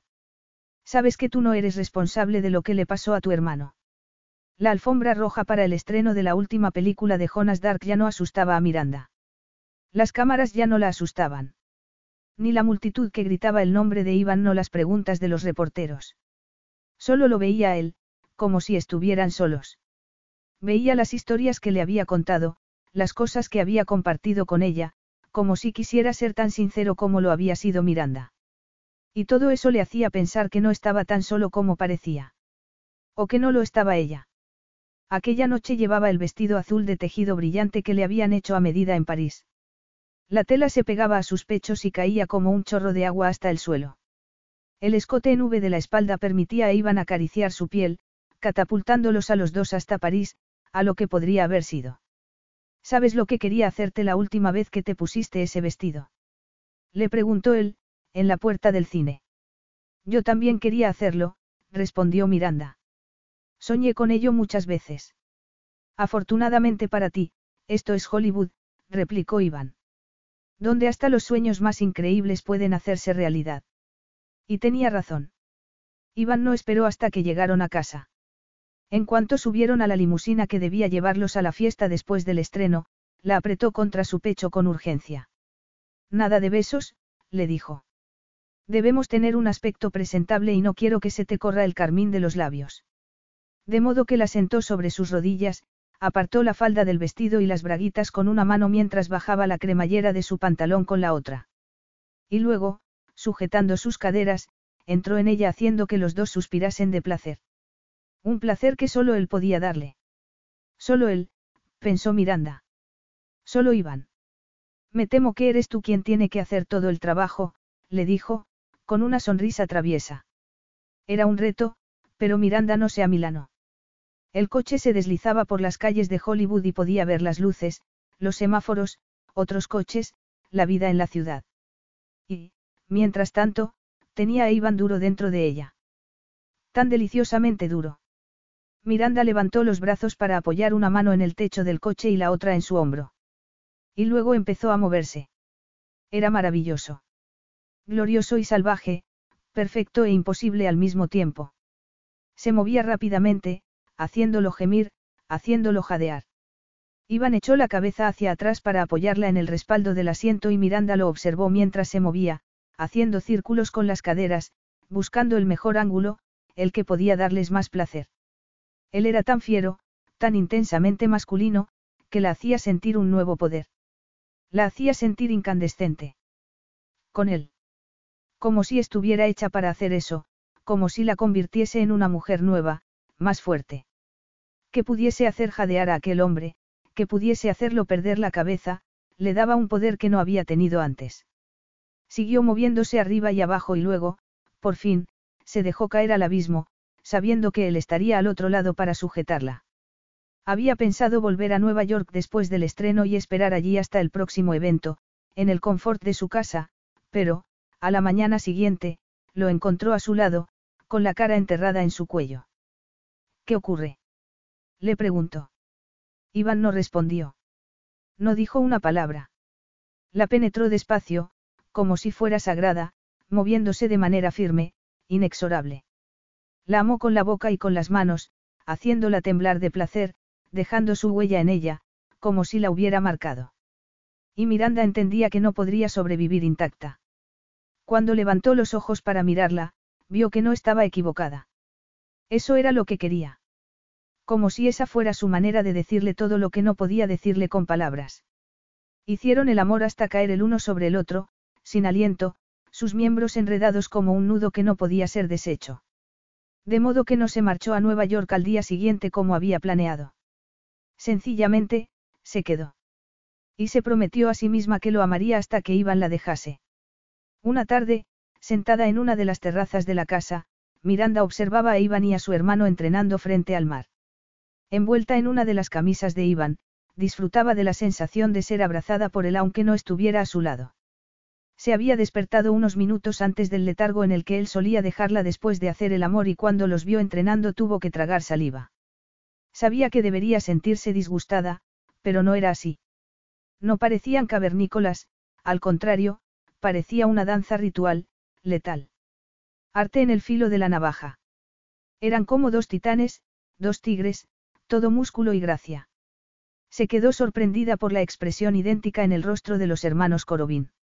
Esa concentración, esa determinación. Y esa alegría. Pura, auténtica alegría. Miranda tuvo que tragar saliva de nuevo para deshacer el nudo que tenía en la garganta. Los Corobín eran dos personas para quienes la felicidad era un concepto intelectual, no un hecho. No era algo que hubiesen experimentado a menudo, pero lo experimentaban allí, entrenando juntos. En aquel baile que solo unas cuantas personas en el mundo podían hacer tan bien como ellos. Me gusta que te pierdas así, le había dicho por la noche, refiriéndose al sexo. Y era cierto. Miranda se deshacía entre sus brazos con total libertad, sin temer las consecuencias. Sabía, con total certeza, que todo había cambiado entre ellos, que su relación con Iván la había alterado profundamente. Nunca sería la misma y una parte de ella se alegraba. Estaba enamorada de Iván. Y tendría que encontrar la forma de sobrevivir a la despedida porque la fecha de la primera gala benéfica de la Fundación Corobin se acercaba y ese sería el final de su relación, como habían acordado. No había ninguna razón para pensar que eso iba a cambiar. Y no debería, por mucho que ella estuviese enamorada. Por mucho que deseara que así fuera. Capítulo 11. Todo era perfecto. Nicolai dio su primer discurso como vicepresidente de la Fundación Corobin, dejando claro que era capaz de llevarla hacia el futuro. Su frialdad parecía pura concentración ejecutiva y eso atraía posibles donativos. Iván habló después de su pasado en Rusia, explicando por qué quería usar el dinero que había ganado en Hollywood para ayudar a los más necesitados. Para que los niños no tuvieran que elegir entre el respeto y la supervivencia. Para que pudiesen luchar porque quisieran, no porque no había otra salida. Para que no tuvieran que venderse a sí mismos o acudir a las sustancias prohibidas. Para que pudiesen elegir. Miranda, a su lado, brillaba como el trofeo que una vez él le había dicho que no era, más guapa que nunca. Llevaba el pelo sujeto en un complicado moño, sus ojos tan misteriosos como siempre. Unos zapatos plateados de tacón altísimo le daban un aspecto invencible y profundamente sexy. Era la chica de Greenwich, Connecticut, a la que Iván había creído una despreocupada heredera. Y lo sería si su padre no hubiera sido un monstruo. El vestido, de una casa de alta costura parisina, había sido diseñado especialmente para ella, discreto pero fabuloso a la vez. A Iván le habían encantado los bocetos. De hecho, había pasado más tiempo del que debería imaginándola con ese vestido, pero la realidad era mejor que cualquier fantasía. Era una prenda elegante y engañosamente simple. Y le quedaba tan bien que todos los hombres se la comían con la mirada. Algo que a Iván no le hacía demasiada gracia. Miranda sabía la verdad sobre él. Toda la verdad. El terror que había vivido de niño, el sentimiento de culpa del que no podía escapar por haber abandonado a su hermano. Lo sabía todo y seguía mirándolo de esa forma suya, como si fuera algo milagroso, una buena persona. Y, por eso, ya no le parecía una interpretación. Ya no le parecía un fingimiento sino algo real. No sabía cómo iba a dejarla ir, no podía imaginarlo. Pero cómo iban a seguir con aquella farsa. Miranda podría destruirlo si esperaba mucho más tiempo. Iván pensó entonces, mirándola, que era la única pelea que no iba a ganar. Y no quería ganarla. Solo la quería a ella. Pero no sabía cómo retenerla. Lo has hecho muy bien, dijo Miranda cuando volvió a su lado, después de hacerse las fotografías de rigor. Estaba sonriendo y era una sonrisa real. La conocía bien, casi podía sentirla dentro de él como una lucecita encendida. Como una esperanza. Gracias. Has estado a punto de hacer llorar a toda la sala. Mientras sequen sus lágrimas con un talonario, bromeó Iván, todo irá bien. Miranda sonrió de nuevo cuando se llevó su mano a los labios para besarla. Seguro que sí. Especialmente si han hablado personalmente contigo. Iván asintió con la cabeza. Tenemos que hablar, dijo entonces, intentando leer lo que había en sus ojos verdes. No quería compartirla con nadie, se dio cuenta en ese momento. Ni esa noche ni nunca. Quería ir a algún sitio donde estuvieran solos. Lo deseaba con tal fuerza que le sorprendió. Ahora mismo. Esta noche. Preocúpate de la gala. Esta noche, Miranda, repitió él, con firmeza. Muy bien, de acuerdo, susurró ella, soltando su mano. Iván no quería hacerlo, pero tenía un trabajo que hacer, de modo que se alejó, sonriendo como lo hacía en sus películas. Ya está, se dijo Miranda a sí misma mientras se arreglaba el carmín frente al espejo del baño. Aquel era el final. No tenía sentido fingir que podía ser de otra manera. Iván le había contado muchas cosas. Le había hablado de su infancia, de sus años como luchador, de las tonterías que había hecho al principio de su carrera en Hollywood, cuando no podía salir a la calle sin que lo siguieran los paparazzi. Hablaba y hablaba como si quisiera contárselo todo. Pero no había dicho que quisiera seguir con ella. De hecho, no había mencionado el acuerdo en absoluto. Se limitaba a hacerle el amor con intensidad, con fiereza, dejándola agotada cada noche. Y eso lo decía todo, pensó. Seguramente era de eso de lo que quería hablar esa noche, el simple mecanismo de cómo romper la relación para la prensa. Sería elegante, decidió Miranda, apretando los labios frente al espejo. Fingiría que era una mujer sofisticada, como sin duda lo era él. Actuaría como imaginaba que actuarían las actrices de Hollywood, con gracia y madurez, ahorrándose las lágrimas para cuando estuviera en Nueva York. Sola. Podía hacerlo. Su móvil empezó a vibrar entonces y suspiró mientras lo sacaba del bolso.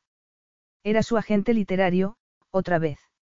La había llamado casi cada día y lo mejor sería responder. Lo mejor sería empezar a poner la pelota en juego. Se ha terminado, le dijo, a modo de saludo.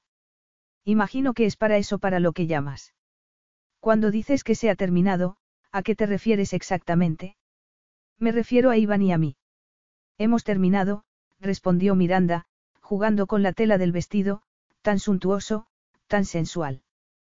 ¿Cómo iban? ¿Cómo iba a olvidar todo eso? Vuelvo a casa mañana, Miranda cerró los ojos. Y deberías saber que no habrá ningún libro. ¿Qué ha pasado? ¿Has roto con él? Tal vez podríais volver. No, no lo haremos, lo interrumpió ella. Era importarte parecer firme, decidida. Y, si aprendía a fingir bien, tal vez se convertiría en realidad. Tal vez en unas semanas lo veas de otra manera. Recuerda que necesitas una idea para el libro y esta sería un bestseller garantizado. ¿Cuántas veces en la vida ocurre algo así? Yo te lo diré, nunca. No habrá libro, repitió ella. Miranda, escúchame. Estamos hablando de tu carrera. Toda mi carrera depende de mi relación con Iván Korobin. Le preguntó ella. Y tal vez su tono era más seco de lo estrictamente necesario, aunque no lo culpaba por la decisión que había tomado. Entonces no es una carrera tan importante, no. Tal vez sea hora de hacer algo nuevo. No creo que lo hayas pensado bien. Esto no es negociable, Bob, lo interrumpió Miranda. No voy a escribir un libro sobre Iván y tampoco pienso hablar de él en público.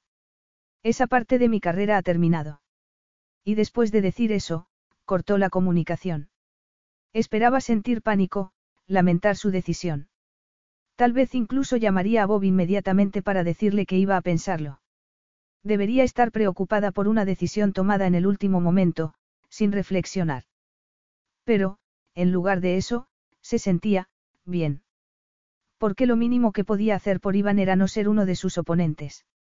Estaba convencida, pero tuvo que parpadear varias veces para controlar las lágrimas. Eso es lo mínimo que puedes hacer por él. Miranda irguió los hombros antes de abrir la puerta, y dio un respingo al ver al hombre que estaba al otro lado. Alto, aterrador, con los ojos helados fijos en ella. Nicolai. No podía fingir que el hermano de Iván no la ponía nerviosa, pero intentó esbozar una sonrisa de todos modos. Elegante, sofisticada. Aquello había empezado con una bochornosa escena en público, pero no tenía por qué terminar así. Ella no dejaría que terminara así. No te había visto, le dijo, como si hubiera podido verlo a través de la puerta. Nicolai clavó en ella su mirada helada y Miranda se maravilló, no por primera vez, de que Iván y él pudiesen ser hermanos. Iván era todo fuego mientras Nicolai era un iceberg. Ven, le ordenó él, con ese tono suyo, tan brusco. Iván te espera. Como la primera noche, en el hotel de Georgetown, pensó Miranda mientras lo seguía, perdiéndolo a ratos entre la gente. Y no se le ocurrió hasta mucho más tarde que Nicolai debía de haber escuchado la conversación con su agente literario. Iván no sabía la hora que era cuando decidió que ya había hablado con todas las personas con las que debía hablar y podía estar a solas con Miranda de nuevo. La había visto antes, en el jardín, al lado de la piscina, brillando más que las linternas que colgaban sobre el agua, más que las estrellas. Le había dolido no poder acercarse a ella entonces para tocarla, para besarla. Y, por supuesto, ya no estaba por ninguna parte. Iván salió al patio y respiró profundamente mientras miraba la luna colgando sobre el mar. ¿Has cambiado de planes? Le preguntó Nicolai, a su lado. Porque si no es así, ya no queda tiempo. Iván se puso tenso de inmediato. No debería querer darle un puñetazo a su hermano. ¿Qué decía eso de él? Que elegía a una mujer por encima de su único pariente vivo. Pero así era y se odiaba a sí mismo por ello.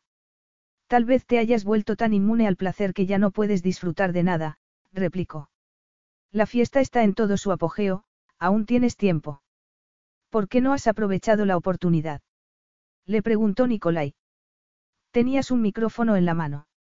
Ah, sí, claro, una idea excelente. Si nuestro objetivo fuera que la gente se olvidase de la fundación para concentrarse en un simple cotilleo. Vaya, Nicolai dejó escapar un suspiro. No tienes valor para hacerlo. Yo no he dicho eso. Tus actos lo dicen todo, pero esto no debería ser tan difícil. Solo tenías que seducir a la doctora Sweat y luego romper con ella públicamente, si es posible esta misma noche, para que nadie volviera a tomarla en serio nunca más. Conozco bien el plan, no tienes que explicármelo. Estabas deseando que fuese al hotel para vengarte de ella, le recordó su hermano. Prometiste que pagaría por lo que te había hecho. Lo sé. Y todo está saliendo como tú querías. ¿Por qué no haces lo que prometiste?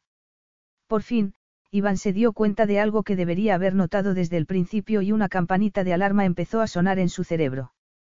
Una campanita ensordecedora. Nikolai, empezó a decir, mirándolo a los ojos. ¿Por qué no hablas en ruso? Pero, mientras lo preguntaba, sabía la respuesta porque había visto un brillo de triunfo en los ojos de su hermano. Y lo supo antes de darse la vuelta. Miranda estaba allí, lívida. Con la boca ligeramente abierta mientras lo miraba como si la hubiera abofeteado. Miranda. Ella se llevó una mano al corazón. No debería sorprenderme. De hecho, no me sorprende. Tiene sentido que hicieras algo así. Eso es lo que haces, no. Aniquilar a tus ponentes. Y tú nunca pierdes. Miranda, empezó a decir Iván. Por favor. Y supongo que tenías derecho a hacerlo, siguió ella, haciendo un esfuerzo para respirar. Me había equivocado sobre ti y lo lamento, pero ya no puedo retirar las cosas que he dicho. Así que tienes que humillarme en público, muy bien, si eso es lo que necesitas, hazlo. No tengo que hacerlo, dijo él. No es lo que quiero hacer. Es tu plan, no. Iván quería tomarla entre sus brazos, quería ser el hombre que la salvara, no el que la hundiese. Quería protegerla con todo su corazón. Quería ser el hombre que imaginaba que era cuando Miranda le sonreía, la clase de hombre que nunca la haría sentir como debía sentirse en aquel momento. El hombre que siempre había creído que era, no el que ella estaba viendo. Sentía deseos de matar a su hermano por lo que había hecho, por llenar sus ojos de lágrimas. Y se odiaba a sí mismo por haber dejado que pasara. No, respondió, con voz ronca. Ya no hay ningún plan. Oyó que su hermano murmuraba una palabrota en ruso, pero no dejó de mirar a Miranda, su preciosa Miranda. Nicolai tiene razón. Has conseguido tu venganza, enhorabuena. Esto no ha terminado. Si ha terminado, lo interrumpió ella. Ese era el acuerdo, no. Esta iba a ser nuestra última noche, Miranda iba a darse la vuelta, pero se detuvo. No me sigas, Iván. No serviría de nada. Y luego se alejó, con la cabeza bien alta, como si él no hubiera visto un mundo de tristeza en sus ojos. Como si estuviera intentando sobrevivir intacta cuando él nunca podría ser el mismo. Iván intentó llevar oxígeno a sus pulmones mientras fulminaba a su hermano con la mirada. Nicolai había girado la cara, pero Iván sabía lo que se escondía en sus ojos, lo que lo rompía por dentro. Y esa noche no le importaba tanto como debería. No olvides, Vanya, que estoy entrenado para hacer las cosas que nadie más quiere hacer. Y que siempre cumplo mis promesas. Eso debería haberle tocado el corazón y dos semanas antes lo hubiera hecho sentir culpable, pero esa noche solo sentía pena por los dos. No fue culpa tuya, le había dicho ella. Y eso lo había cambiado todo. Tal vez no había entendido cuánto hasta ese momento. Si crees que tienes que pelearte conmigo, no me importa, siguió Nicolai. Si eso te ayuda a recordar quién eres, hazlo. Colia, empezó a decir Iván, usando el apelativo que solía usar de pequeño. Tú eres mi hermano, mi única familia, mi sangre. Ojalá hubiera podido protegerte, pero tienes que solucionar tu vida antes de que desaparezcas por completo. Y antes de que destruyas el cariño que siento por ti. Sostuvo la mirada de Nicolai y no la apartó cuando su hermano se ruborizó ligeramente. Y entonces entendió. Por primera vez en años, Nicolai parecía inseguro. Incluso perdido. Pero era demasiado tarde. Y no quiero volver a verte hasta que lo hagas. Capítulo 12. Elegante y sofisticada, se recordó Miranda a sí misma mientras se quitaba el maquillaje frente al espejo en la suite de Iván. Elegante y sofisticada significaba que no habría lágrimas. Ni lágrimas, ni sollozos. Pero, si una lágrima o dos rodaban por sus mejillas mientras se lavaba la cara, bueno, nadie tenía por qué saberlo. Estaba peinándose cuando Iván apareció a su espalda. No lo vio venir, no estaba allí la última vez que parpadeó, pero, de repente, estaba apoyado en el quicio de la puerta, sus ojos negros dolidos y furiosos. Y el corazón de Miranda empezó a latir con fuerza. Quería marcharse de allí después de despedirse de manera cordial. Ya había hecho la maleta y casi parecía ella misma otra vez, con sus vaqueros y la vieja camiseta de la universidad con la que dormía cuando estaba sola. Pero no podía apartar los ojos de Iván. Y, peor aún, no podía moverse. El silencio se alargó, demasiado doloroso, y deseó no amarlo con tal desesperación. Deseó que no notase el dolor en sus ojos, deseó no querer darse la vuelta para abrazarlo, para consolarlo.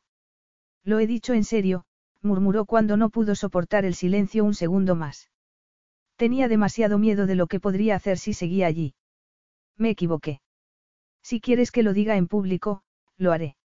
No, no quiero. No me importa, de verdad. Si eso es lo que tú o tu hermano necesitáis. Iván se apartó de la puerta para acercarse a ella y Miranda sintió que le ardía la cara. Pero no la tocó. Se quedó inmóvil, tan grande, tan peligroso. Tan solo. Estaba tan acostumbrada a tocarlo, a apoyarse en ese poderoso torso suyo, que le dolía tener que agarrarse al borde del lavabo para no hacerlo. ¿Cuándo te has vuelto tan pasiva? Le preguntó él. Me parece aterrador. No estoy siendo pasiva, respondió ella. Estoy siendo amable y comprensiva. Dijiste que no querías una escena. ¿Has cambiado de opinión? No, respondió él. Iván la tomó entonces por la cintura para aplastarla contra su pecho. Ardiente, perfecto, Iván. Y se le rompía el corazón. Miranda se apartó y, cuando él la dejó ir, sus ojos se empañaron. Esta es tu venganza. Le espetó, cuando las lágrimas empezaron a rodar por su rostro. ¿Quieres verme llorar delante de ti? No. Déjame, Iván. Deja que cumpla mi promesa y me vaya. ¿Y si no quisiera que te fueras? Le preguntó él, con voz ronca. Miranda se dio cuenta de que aquella era su oportunidad para ser fuerte. Al fin. La oportunidad de protegerse a sí misma como no había sabido hacerlo cuando era más joven. Quería creerlo más de lo que había querido creer nada en toda su vida. Amaba a Iván y sabía que sería demasiado fácil creer eso. Aceptar el tiempo que él le concediese, posponiendo el final para otro momento. Pero ella sabía que habría un final, de modo que negó con la cabeza e intentó, por una vez, ser tan fuerte como debía. Puedes acostarte con muchas mujeres, le dijo. Seguro que ya lo has hecho, no me necesitas a mí.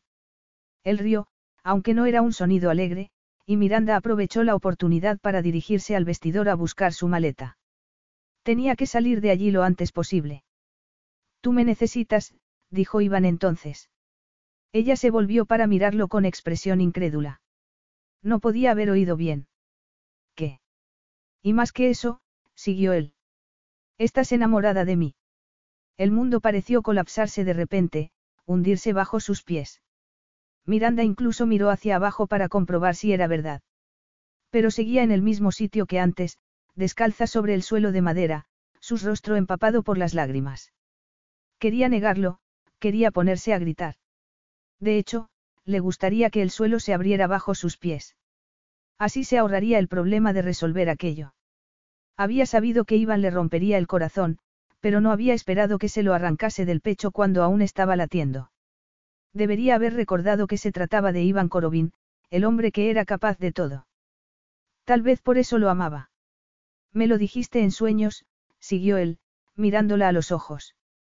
Y lo gritaste ayer mientras te deshacías entre mis brazos. El corazón de Miranda parecía a punto de estallar y tuvo que respirar profundamente para llevar oxígeno a sus pulmones.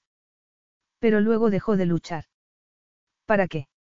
Ya había perdido todo lo que le importaba de verdad. La carrera que pensaba daba sentido a su vida no era más que un castillo de naipes e iban, el hombre del que se había enamorado, solo quería vengarse de ella.